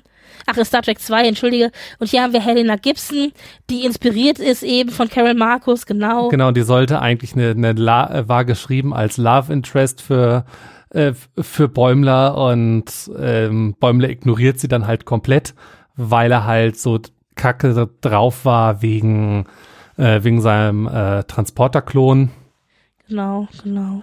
und Der ja übrigens, das hatten wir glaube ich schon gesagt, der eben eine Anspielung ist auf Thomas Riker, also auf, Ja. ähm, auf dem Transporterklon von William Riker aus Second Chances. Ja. Auch eine TNG-Episode. Und ja, genau. Und was hatten wir noch? Wir hatten The Koala Smiles on Us All, also der lächelnde Koala taucht hier wieder auf. Den kennen wir ja aus äh, 104 Moist Vessel, der irgendwie so, so einem Dauer, Dauer-Joke irgendwie wird. Ja. Genau, und, und der Koala ist ja auch zu sehen in dem, äh, in dem Star Trek Ident, was vor jeder Folge kommt. Ja, ja, richtig. Von, also völlig von irre. Lower Decks. Also es ist Genau, ja. Naja, und ähm, dann, äh, was wir äh, noch haben, äh, Story-wise äh, zwischendrin, äh, als äh, Mariner da halt mal das Holodeck verlässt, weil sie halt keinen Bock mehr äh, drauf hat, kommt sie mit, ähm, na, wie heißt er? Der erste Ransom? Offizier. Ransom? Jetzt Ransom, danke. ja, ich heute hab ich's mal mit den Namen. Äh, ja, wie, wie hat das denn aufgenommen? So, was soll er aufgenommen haben? Ja, hier, sein Transporterklon ist tot und dann fällt Mariner so, oh, jetzt macht alles auf einmal Sinn und Mhm. halt zurück ins Holodeck und will ihm halt helfen. Und das, das Holodeck spinnt halt die Story immer weiter, weil es halt so ein adaptives Programm ist. Und ähm, dann sagt halt noch mal kurz Star Trek 5 Hallo, äh, denn wir haben halt so ein, ja, äh, gottähnliches Ding, was dann halt auch so eine Steinkreatur ist. Und Star Trek äh, The Motion Picture sagt auch nochmal Hallo. genau, ähm, Also wir begegnen dann Ketua oder wie wird sie ausgesprochen? Also so einem Wolkenwesen, Wolken, wie, oder? irgendwie sowas, ja. Also es ist Ja, und dann, dann, äh, dann stellt sich heraus, Couture ist eigentlich Kitty Hawk, äh, also eine äh, Pilotin, die eben mit ihrem, äh, mit ihrem Schiff da irgendwie gestrandet ist. Und das ist halt eine Anspielung auf äh, Voyager, der ja eigentlich Voyager, also eine, der ja eigentlich Voyager ist, also die Voyager-Sonde. Äh, aus The Motion Picture kennen wir das ja. Also diese, diese Abkürzungen und so weiter. Äh, dann wird auch noch erwähnt, dass es ein, äh, ein Treffen mit Punks gegeben hat, wohl in der Vergangenheit, äh, als sie in die Vergangenheit gereist sind. Da denken wir auch natürlich gleich an Star Trek 4, beziehungsweise Picard Season 2, ist also auch nichts Unbekanntes. Genau, und als halt Bäumler unmächtig wird auf dem Holodeck, weil er komplett dehydriert ist und halt komplett das Halluzinieren anfängt. Er fällt halt in Ohnmacht und in seinem Traum ist er auf einer Farm. Ist äh, in, äh, ist es Ohio oder ist es Idaho? Ich dachte, er ist Idaho eher. Ach, ich dachte, es war Ohio, aber ich würde nicht kommt aus. Idaho. Äh, müsste Okay, Idaho nein, dann sein. kommt er aus Idaho, okay. Na, wo man halt denkt so, okay, hallo. Wo ist Kirk? Wo ist Kirk? Wo ist Ja. Kirk? Wo ist, weil es geht dann in einen Stall rein, wo halt jemand sich um Pferde Ja, und es gibt kümmert. halt auch diesen Briefkasten, wo groß Kirk draufsteht und man Ja. denkt, oh mein Gott, wir sind auf Kirks Farm und dann denken wir aber auch gleichzeitig, wir sind im Nexus irgendwo, weil das ist ja genau das Bild, das wir aus Generations aus dem Film kennen, dass ja. Kirk im Nexus eben auf seiner Farm ist und seine Pferde striegelt und deswegen erwarten wir jetzt alle Kirk zu sehen und dann marschiert ja dann äh, Bäumler eben in den Stall rein und er begegnet aber nicht Kirk, sondern er begegnet Captain Zulu. Yeah. Und das war so ein, oh mein Gott, wie geil. Ja, es war großartig und auch wirklich von, ich hätte jetzt was gesagt, Zulu, von George Takei auch wirklich selbst gesprochen. Ja. Also ganz, ganz toll und der ihm natürlich dann noch so die Weisheit mit auf den Weg gibt, so nach dem Motto, also man soll sich eben nicht abschrecken lassen von einem Vielleicht, man soll halt im Hier und Jetzt leben, etc., etc. Also alles so der große Weise. Und dann fragt ja auch noch Bäumler so, wo bin ich? Oh mein Gott, bin ich im Nexus? Oder, wo, wo- oder, oder was? Oder wie? Oder, und dann sagt er, nein, du bist in Idaho. Also, weil wir ja wissen, dass da Kirks äh, Farm ist und so. Also es ist alles ziemlich äh, strange auch. Man hat halt also irgendwie auch das Gefühl, wenn man dann am Ende äh, aufwacht zusammen mit Bäumler, dass man auf einem großen, auf einem riesigen großen Acid-Trip gewesen ist oder so. Also es war wirklich so, also ja, sehr, sehr, Ja, aber, äh, ist, äh, aber Bäumler bleibt auch in diesem Traum immer noch Bäumler, weil er halt dann trotzdem noch Fanboyen äh, muss und äh, ja Sachen zu, zu, zu Kirk und Spock äh, fragen wird und dann wird er halt vom Pferd gebissen. ja. Und dann, dann, dann wacht er halt auf. Mhm. Und wir haben sogar eine äh, so eine Art After-Credit-Szene, äh, Szene, denn William Bäumler, also der vermeintlich verstorbene Klon, Ist, ist, gar offensichtlich nicht, tot. Genau. Denn man sieht dann eben eine Szene, dass er geweckt wird, da, äh, also in seinem Sarg, äh, und dann plötzlich eben wach ist. Und man sieht nur so eine Figur äh, im, im Schatten von hinten, aber die gibt ihm wohl eine Section 31 Badge. Und, äh, und dann sagt er noch so, dann sagt er das, was wir uns alle übrigens schon seit Jahren fragen, nämlich, Entschuldigung bitte, aber sollte Section 31 nicht eigentlich ein Geheimnis sein? Warum trage ich eine spezielle Com-Badge, die mich auch noch ausweist als Section 31, weil die haben ja diese schwarzen Com-Badges, nicht diese goldenen, die wir sonst kennen. Und also sollte man, sollte ich eher nicht was tragen, was mich nicht verrät. Und äh, ja, und dann wird er aber äh, angepfiffen, er soll So. doch bitte sich entscheiden, äh, willst du dabei sein oder willst du Fragen stellen? Und jetzt ist er natürlich dabei. Das heißt, Also, William äh, so Riker will- ist- willst du dabei sein oder willst du tot äh? Thomas, äh, nicht William Riker, William Bäumler ist jetzt also Section 31. Genau, ja, sehr, sehr schön. Also da, da, da kommt noch was und ähm, ich würde auch sagen, da kommt halt auch noch was äh, mit Rutherford, weil Rutherford bin ich mir ziemlich sicher, dass das Section 31 war und wenn jetzt William Bäumler bei Section 31 anfängt, dann wird das, ähm, dann wird er sich dann doch erinnern, so, ah scheiße, ich bin mit dem Typen ja befreundet und ähm, Hm. da, da, da kommt was, da kommt was. Übrigens, was wir noch erfahren, was wir übrigens noch erfahren haben, ist Ransoms beste Freunde sind wohl äh, Honus, der Bartender, äh, Westlake, die Krankenpflegerin und Matt, der Wahl von der Citation Ops. Äh, okay. Und äh, wir haben außerdem auch einen, einen Au- Ausschnitt gesungen tatsächlich von Rutherford äh, aus dem Choo-Choo-Song gehört, der Zibelun-Schwestern, was wir ja aus Terminal Provocations kennen. Aber als er den Choo-Choo-Song singt, singt er kein drittes Choo.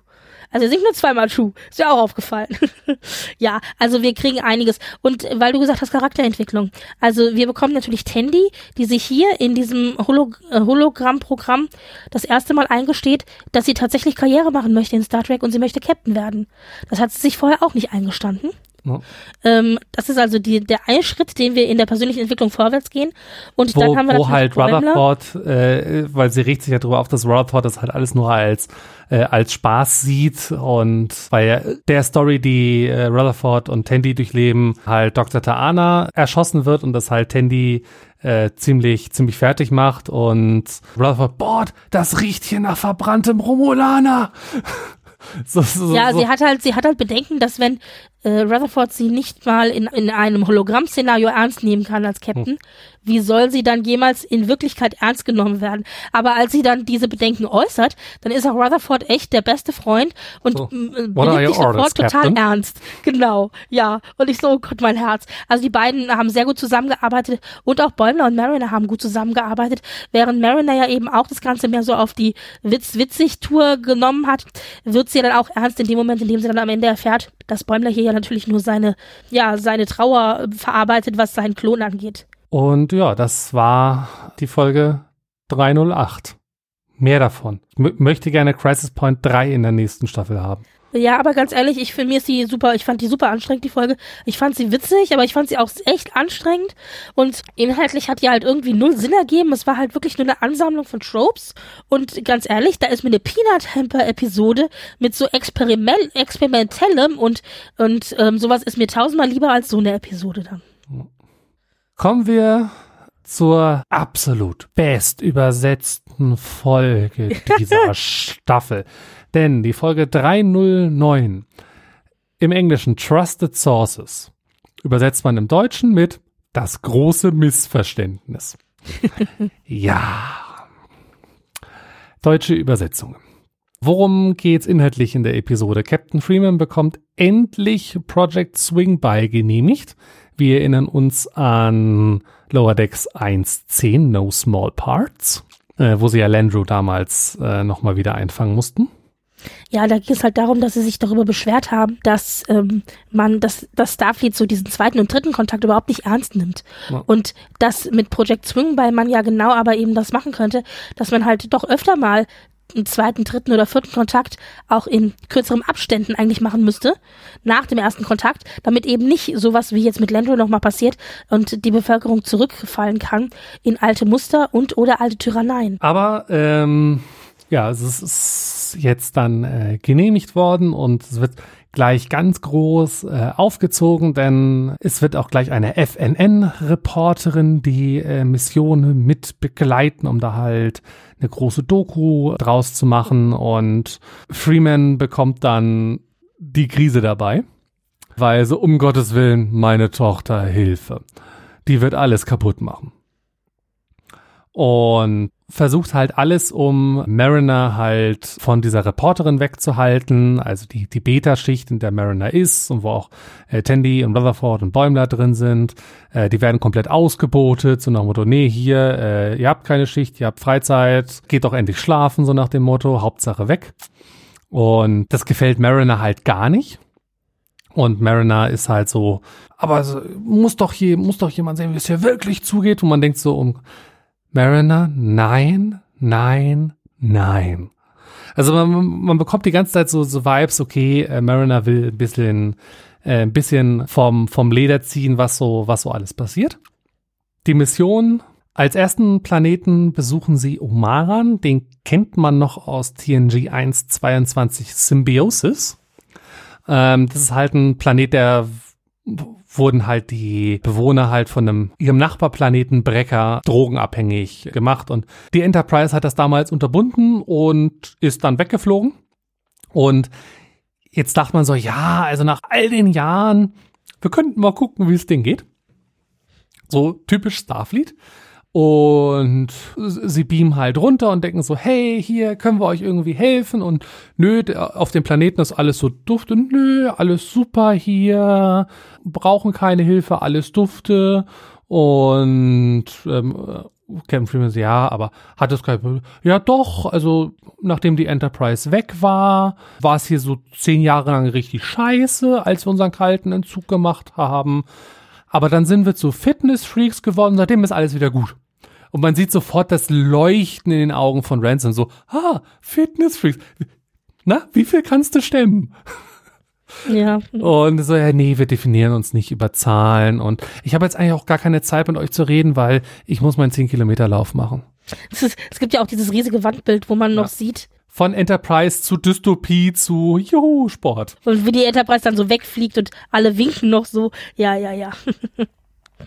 Und also das ist halt ein kompletter, äh, ein kompletter Reinfall. Ja, weil sie können im Grunde nicht helfen. Der Ja. Planet hat sich selbst geholfen, genau. Ja, der Planet hat sich äh, selber geholfen. Und dann so, okay, gut, dann, dann gucken wir mal beim Nachbarplaneten vorbei. Aber äh, bevor sie halt beim Nachbarplaneten vorbeikamen, kriegt Captain Freeman erstmal mit, dass äh, Mariner doch äh, mit dem Reporter geredet hat und findet das alles gar nicht toll. Auch weil die Fragen, die äh, Captain Freeman dann von der Reporterin gestellt bekommt, sich so anhören, so, ja, und hier, da habt ihr den Scheiß gebaut, da habt ihr den Scheiß gebaut und da habt ihr den Scheiß gebaut. So einmal, wir machen mal einen Drei-Staffel-Recap. Freeman denkt, ja, das kann nur meine Tochter gewesen sein. Jetzt hat sie aber eine Linie überschritten und schickt sie auf Starbase 80. Ja, aber da, da ist natürlich auch, da ist auch natürlich doch nicht nur verletztes Ehrgefühl des Captains im Spiel, sondern auch der Mutter. Das muss man ja wirklich so sagen. Also von wegen äh, Linien, die da irgendwie, also Blurred Lines, ja, die sich da, die da überschritten würden und so. Also ja, das ist so ein bisschen, ähm, ja, also schon, äh, also sie explodiert da halt und das äh, über, über, überschreitet da auch eine Linie, muss man ja schon sagen, als sie sie dann zu Starbase 80 schickt. Ja. Und wir wissen ja Starbase 80, oh mein Gott, nein, keiner will zu Starbase 80. Und wir wissen jetzt auch warum, weil als sie abgeholt wird, wird sie halt in so einem alten TNG Staffel 1 äh, Shuttle abgeholt, das rostig und dreckig ist und wo noch die alten runden Com-Badges benutzt werden. Und hier ist, äh, hier ist eine neue Uniform. It's One size maybe fits all. Ja, ja. Also das heißt, die sind auch technisch einfach Jahrzehnte hinter dem normalen Standard von Starfleet äh, zurück. Ja, ja, ja. Ja, und na ja, also es ist natürlich alles, es hat so ein bisschen was von Strafgefängnis, ehrlich gesagt, auch wenn das natürlich äh, nicht so gemeint ist, aber äh, doch schon so ein bisschen so Anklänge hat. Und es ist natürlich insofern schwierig, weil nämlich Mariner sich ja überhaupt nicht schuldig fühlt. Die ist völlig verwirrt, dass sie so angefeindet wird, weil sie ja, äh, sie ja, also sie versteht nicht, warum die Crew denkt, sie hätte da irgend, also warum die Crew so aggressiv reagiert. Die Crew denkt, sie hätte sie verraten und das hat sie ja aber nicht und deswegen versteht sie die Reaktion der Crew nicht. Ja. Und dann sagt sie ja auch eben so, Moment, was, wo bin ich hier gelandet? Bin ich im falschen Film gelandet? Genau, aber ja. das, dass sie die Crew halt nicht verraten hat, erfahren wir ja auch erst. Äh, Am Ende. Später. Genau. Als ja. sie dann halt auf, auf Brecker eintreffen, ohne äh, Mariner, äh, beamen sie runter und man sieht sofort, okay, hier ist Dystopie Pi. Ja, also ähm, die Gebäude sind verlassen, die Fenster sind eingeschlagen. Es gibt irgendwie nicht kein, kein aktives, also sieht aus, als gäbe es kein Leben. Genau. genau. Dann, dann, dann scheren sie halt aus und gucken halt und dann Ransom läuft halt einer Dame über den und die meint so, haut hier äh, bloß ab und wird dann halt erschossen von einem Breen. Und der ganze Planet wimmelt dann halt kurz darauf von den Breen und äh, die Cerritos wird dann halt von den Breen angegriffen und die wir aus äh, unter anderem aus What You Leave Behind eben aus DS9 kennen oder dann eben später auch aus Voyager. Genau. Hm. Die Cerritos wird dann halt gerettet äh, von einem äh, Schiff, von einem Texas-Class-Schiff von der USS Alido. Und als sie halt, äh, die USS Alido äh, zerstört halt die ganzen äh, Breen-Schiffe und Captain Freeman will dann halt so, ja, äh, hier ruft das Schiff, ich, ich, ich möchte unseren Rettern danken. Und dann so, auf dem Schiff ist niemand weil es ist ein komplett automatisiertes Schiff und dann gibt's halt ein Kommuniqué von, von Starfleet, so, ja, hier, das ist unsere, unsere neue, unsere neue Texas-Klasse, äh, komplett automatisiert. Ach ja, übrigens, liebe Reporterin, das dir zu überschreiben, ist ab sofort die Classified. genau. Wo man denkt so, what? Das wird mhm. auch nicht wirklich aufgelöst. Und anschließend gibt's dann halt, äh, sehen wir dann halt die, die Doku. Und die, die Doku ist halt so absolut vernichtend für die Discovery, aber ähm, Ja, und auch für Freeman nee, selber. Äh, für, für, die Cerritos, aber für auch für Freeman selber. Ja. ja, weil halt in Frage gestellt wird, ob Freeman überhaupt ein guter Captain ist und überhaupt ihre Crew im Griff haben kann, etc. etc. Ja. Ja. Und dann stellt sich halt raus, ja, die ganzen anderen äh, Offiziere, die halt, äh, Crewmitglieder, die halt interviewt wurden, die haben halt alle vom, vom Leder gezogen. Also äh, die, die aus Ops, die Rutherford gedatet, ah, oh, Engineering, die sind so schlimm, Ops sind die besten. Und, und alle haben sie eigentlich über das Schiff hergezogen, nur Mariner hat halt, ach ja, man kann sich seine Familie nicht aussuchen, aber ach, ist das alles schön hier. Und dann merkt halt Ken Freeman, oh Mist, ich hab Scheiße gebaut. Und versucht dann, äh, ruft dann halt sofort Starbase 80 so, hey, ich möchte meine Tochter gerne zurückhaben. Ja, die ist nicht, äh, nö, kann ich nicht durchstellen zu ihr. Ja, wieso nicht? Ja, die ist nicht mehr da. Während sie halt irgendwie irgend so eine komische Fliege mit einem Besen jagen. Und es stellt sich dann halt raus, ja, Mariner ist, äh, hat den Dienst quittiert und ist jetzt mit Petra Aberdeen, der Piratin aus Reflections, unterwegs. Hm. Wobei ja offiziell ja nicht Pirat. Also offiziell ist sie ja Archäologin und eben auch in dieser Archäolo in diesem archäologischen Verband ja drinne. Und dem hat sich halt ja jetzt Mariner wohl angeschlossen. Um ein paar ja. Mumien zu, zu holen. Und ja, ja also, also ich habe hab so meine, meine Probleme damit. Also dass wir diese Episode ganz offensichtlich als Setup brauchen, weil Mariner nicht an Bord des Cerritos sein soll für Staffelfinale. Vollkommen okay. Dass auch alle denken, dass Mariner diejenige war, die das Schiff verraten hat und das ausgeplaudert hat. Okay. Kann ich überall mitleben. Aber dass die alle so, ah ja, die sind alle, sind alle so doof. Äh, denke mir so, das ist ein bisschen plump. Da hätte man es auch einfach so machen können, dass man, dass die es halt aus Versehen in einem Nebensatz fallen lassen. Also die wollen eigentlich was Gutes über den Captain erzählen und lassen halt aus Versehen was fallen, was halt nicht so gut ist ich glaube, Tandy sagt es ja aber auch dann. Sie sagt ja, ach, die haben das alle, das, das waren die anderen. Und die haben es aber selber gar nicht gemerkt, dass sie was Negatives gesagt haben. Ja. Also, dass sie das, äh, ich, so habe ich das schon wahrgenommen, dass sie das in einem Nebensatz haben fallen lassen. Und ja, das selber aber, irgendwie aber das, so was wir gesehen haben, war ein kontinuierliches vom Leder ziehen was sie ja, aber es war, aber ich fand, haben. na, aber ich fand aber nicht, nicht bei jedem. Also ich fand zum Beispiel auch Shax zum Beispiel hatte ich nicht das Gefühl, dass er das absichtlich so gemacht hat, sondern das hat er halt im Nebensatz halt gesagt und ihm war irgendwie gar nicht so klar, was er da eigentlich sagt. Nichtsdestotrotz, was ich hier tatsächlich out of character fand, war Jennifer. Also alle anderen konnte ich ganz gut verstehen, nur dass Jennifer dann halt so harsh reagiert hat, als Mariner zu ihr kam und sagte, ja, Moment mal, was ist denn hier los? Und ich verstehe das gar nicht und so. Also, dass sie da sie so, das, das fand ich ein bisschen doof. Um, ähm, was ich aber wiederum sehr schön fand, war, dass die restlichen Lower Decks Leute bei Mariner, sprich also Tandy, Rutherford und Bäumler, dass sie ja zu ihr gestanden haben. Auch wenn Bäumler nicht geglaubt hat, dass Mariner nichts gesagt hat. Also der hat ja auch geglaubt, Mariner ist dran schuld, aber er hat trotzdem zu ihr gestanden. Das fand ich dann wieder sehr schön, durch, weil es ja auch einfach sehr viel und dünn halt. Richtig, weil es sehr viel eben über diese Beziehung von dieser Crew untereinander aussagt, genau. Und dann habe ich mich tatsächlich auch gefragt, ob dieser ganze Setup mit dieser Texas äh, mit die, die ja jetzt die neuen unbemannten Rettungsschiffe äh, von Star Trek werden sollen irgendwie, ob das nicht vielleicht ein Setup war von Admiral Bonamigo, der ja dann auch, weil der sagt ja dann auch noch so, als dann auf Onara ja alles so toll läuft, sagt er ja, ach, vielleicht könnte man ja bei Brecker vorbeischauen. Also, dass er da absichtlich diese Situation provoziert hat. Ich weiß nicht, weil ob er von es den ist ja nur ein also, Kelly-Class-Schiff, die sind ja expendable. Richtig, also ob er von den Breen wusste, weiß ich nicht, aber er, er, ich denke, er wusste, dass es auf dem anderen Planeten zumindest zu einer schwierigen Situation kommen könnte und dass er eben also eine Situation heraufbeschwören wollte, wo dann am Ende eben diese Texas-Class Raumschiffe als die Retter äh, reinkommen und dass deswegen die Reporterin mit an Bord war, damit sie eben positiv über diese neue Texas-Class berichtet. Und das traue ich diesem Admiral zu, vor allen Dingen traue ich diesem Admiral, seitdem er aufgetaucht ist, in, in Lower Decks ja sowieso nicht. Der ist ja vor zwei oder drei Folgen aufgetaucht, weil der heißt ja Admiral Bonamigo, also der gute gute Freund.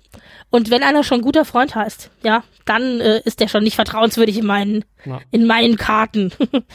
ist halt die Frage, ob das nicht vielleicht doch alles ein abgekartetes Spiel war. Da, äh, und Mariner ist halt diejenige, sowieso, die da über die Klinge sowieso. springen musste. Das, ja. also dass das ein abgekartetes Spiel ist, garantiert. Ich, ich hätte halt mir ein bisschen mehr so Nebensatzsachen gewünscht, weil dann hätte man halt auch die Reporterin noch mal ein bisschen gehässiger, so, so Rita Kimcorn-Style aus dem Harry Potter-Universum so ein bisschen darstellen können. Hm. Das hätte ich runder gefunden. Also grundsätzlich äh, wird halt hier der Status quo einfach aufgebrochen und das eben natürlich klar als Vorbereitung aufs Finale. Das finde ich grundsätzlich ja nicht schlecht, aber es kommt halt ein bisschen spät, ehrlich gesagt. Also ich finde, auch das hätte man vielleicht etwas früher in der Staffel ansetzen können. Was mir aber ganz gut gefällt, tatsächlich ist hier der Titel. Ist natürlich ins Deutsche wirklich schrecklich übersetzt. Aber wenn wir jetzt eben davon ausgehen, dass ähm, jemand hier seine vertrauten Quellen befragt hat, das ist ja immer das, was man hört bei Zeitungsberichten oder so. Also wir haben die neuesten News für euch. Wir haben äh, unsere vertrauten Quellen befragt und haben gehört, dass das und das so und so äh, stattgefunden hat. Und das ist natürlich äh, auf dieser konkreten Zeitungsebene, was ja funktioniert, weil es ja eben hier die Reporterin ist, oder, die ja auch diesen Bericht. Ich würde nicht äh, nur sagen Zeitungsebene, sondern ja oder halt, Medienebene, äh, ja. Journalismusebene. Richtig. Was hier natürlich funktioniert, weil wir ja konkret eben die Story mit der Journalistin haben. Aber es ist natürlich, finde ich, auch so ein bisschen ein Spiel mit bisschen ein Metaspiel, weil ja auch wir in gerade in Star Trek ja auch tausend eine Fanseite haben, wo es immer heißt, wir haben die neuesten Nachrichten für euch, wir haben aus vertrauensvollen Quellen gehört, dass das und das so und so in der nächsten Staffel passiert und so weiter. Also das ist ja auch oft so, dass es dann heißt, ja, unsere vertrauensvollen Quellen haben uns irgendwie die und die News reingespült. Ja. Deswegen, das fand ich auch sehr, sehr nett, einfach hier so als kleines Augenzwinkern an das Fandom. Augenzwinkern haben wir eh noch einige mit, äh, mit dabei. Also ich meine, da haben wir unseren äh, Resident Verschwörungstheoretiker der als Mariner gerade vom Schiff geführt wird, hier halt einreden will, dass das alles vom Temporal Cold War kommt. Hallo ja. Enterprise. Genau, genau.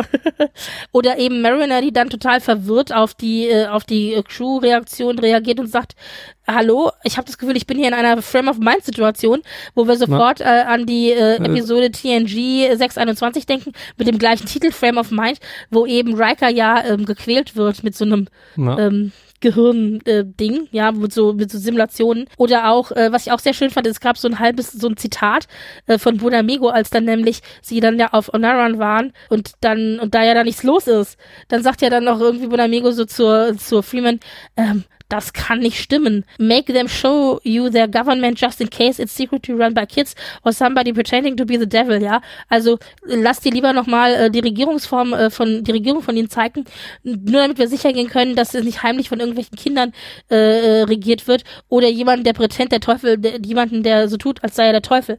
Und da wurde man sofort hellhörig, denn das eine ist die Story aus TNG 413 Devil's Due mit dem Teufel und das andere ist die Tosse-Folge 111 Mir Miri, wo es eben Kinder sind, die äh, ja. da äh, an der an der Macht sind und nicht zu erwähnen Landru haben wir auch schon gehabt, den wir auch schon hatten, der ja ursprünglich eben auch aus einer TOS-Folge 1.22 ja. The Return of the Arkans stammt. Also wir haben hier ein einziges Folgenverweisen äh, galore äh, die ganze Folge hindurch. Aber diese Name Drops, manche sagen ja, muss das sein, dieser Fanservice? Wobei das ist mir so, nee, das passt in Universe und mhm man versteht die Folge halt auch, ohne dass man die Folgen kennt, auf die angespielt wurde. Ja, und, ja, und, und das, das ist das Wichtige, dass man halt auch, ohne dass man die Hintergründe kennt, halt die Story versteht in dem genau, Moment. Und genau, da sind ja, sie ja. ja. da sind sie ja sehr, sehr gut drin. Da war ja Absolut. auch die erste Staffel Picard äh, ja genauso sehr gut drin. Ja, und ich meine, und manchmal muss man es auch nicht wirklich wissen. Also zum Beispiel am Ende dann, als ja dann Freeman Starbase 80 anruft und da sind ja diese, äh, die Crewmen von Starbase 80 dabei, gerade eine äh, pyrithianische Fledermaus einzufangen. Und da muss man natürlich nicht wissen, dass es ein Verweis ist auf die Enterprise Folge 205 in Night in Sick Bay, wo halt Archer und Flox auch eine pyridianische Fledermaus einfangen müssen.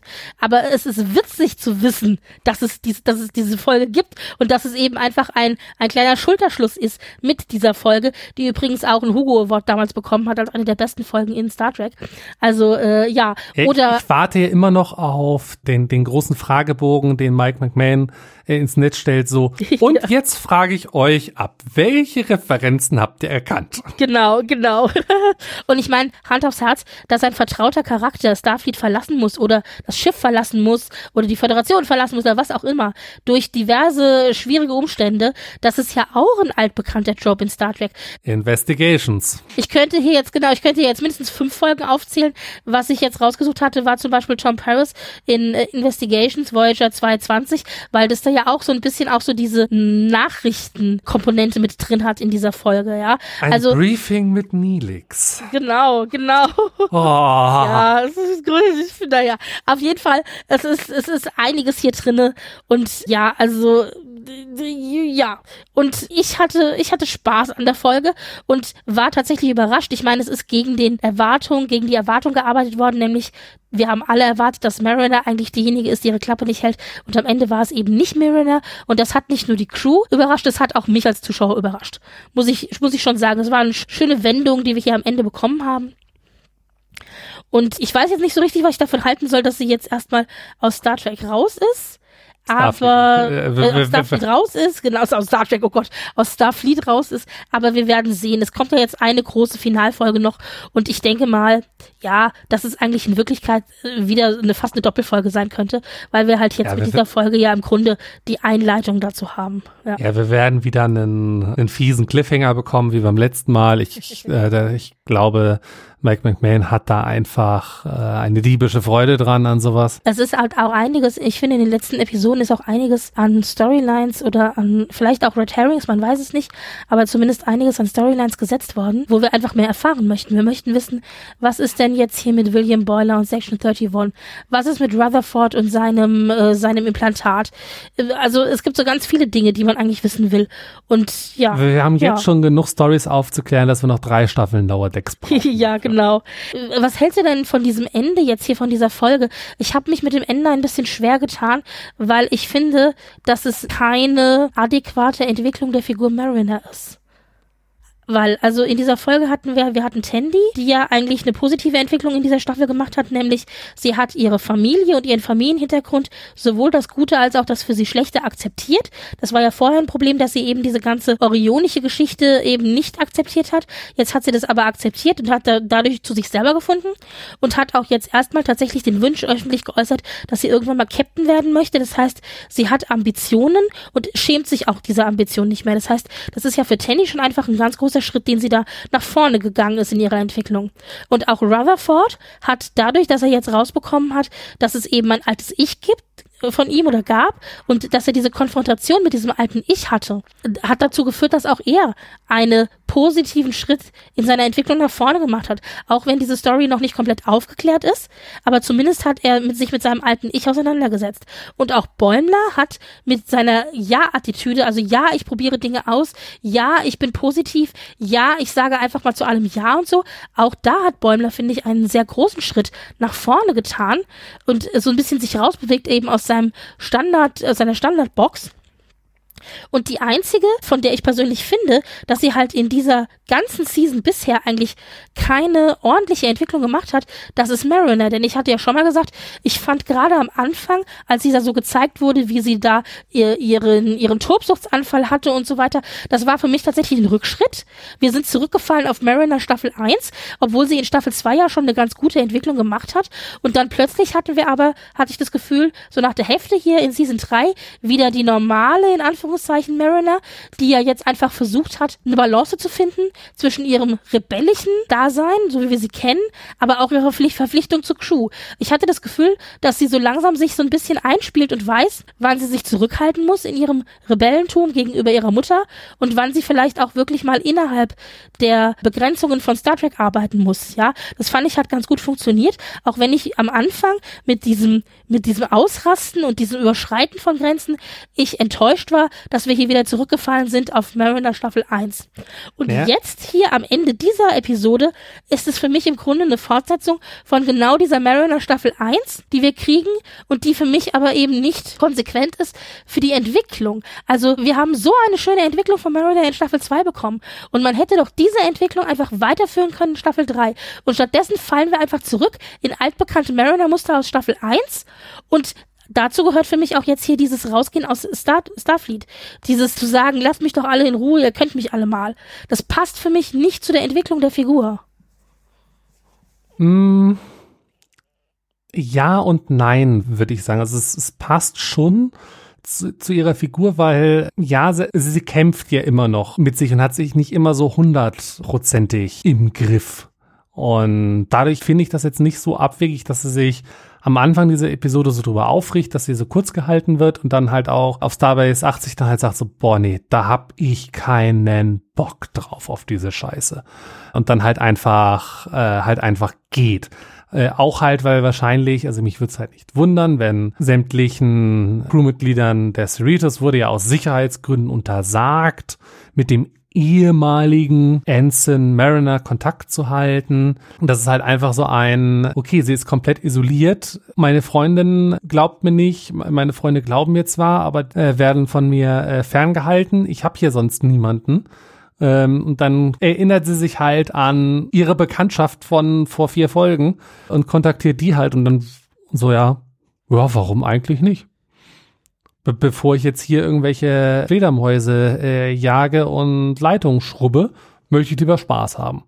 Ist jetzt für mich nicht, nicht so abwegig. Das kann ich sehr gut nachvollziehen. Naja, wir werden jetzt sehen, wie es weitergeht äh, in der nächsten Folge.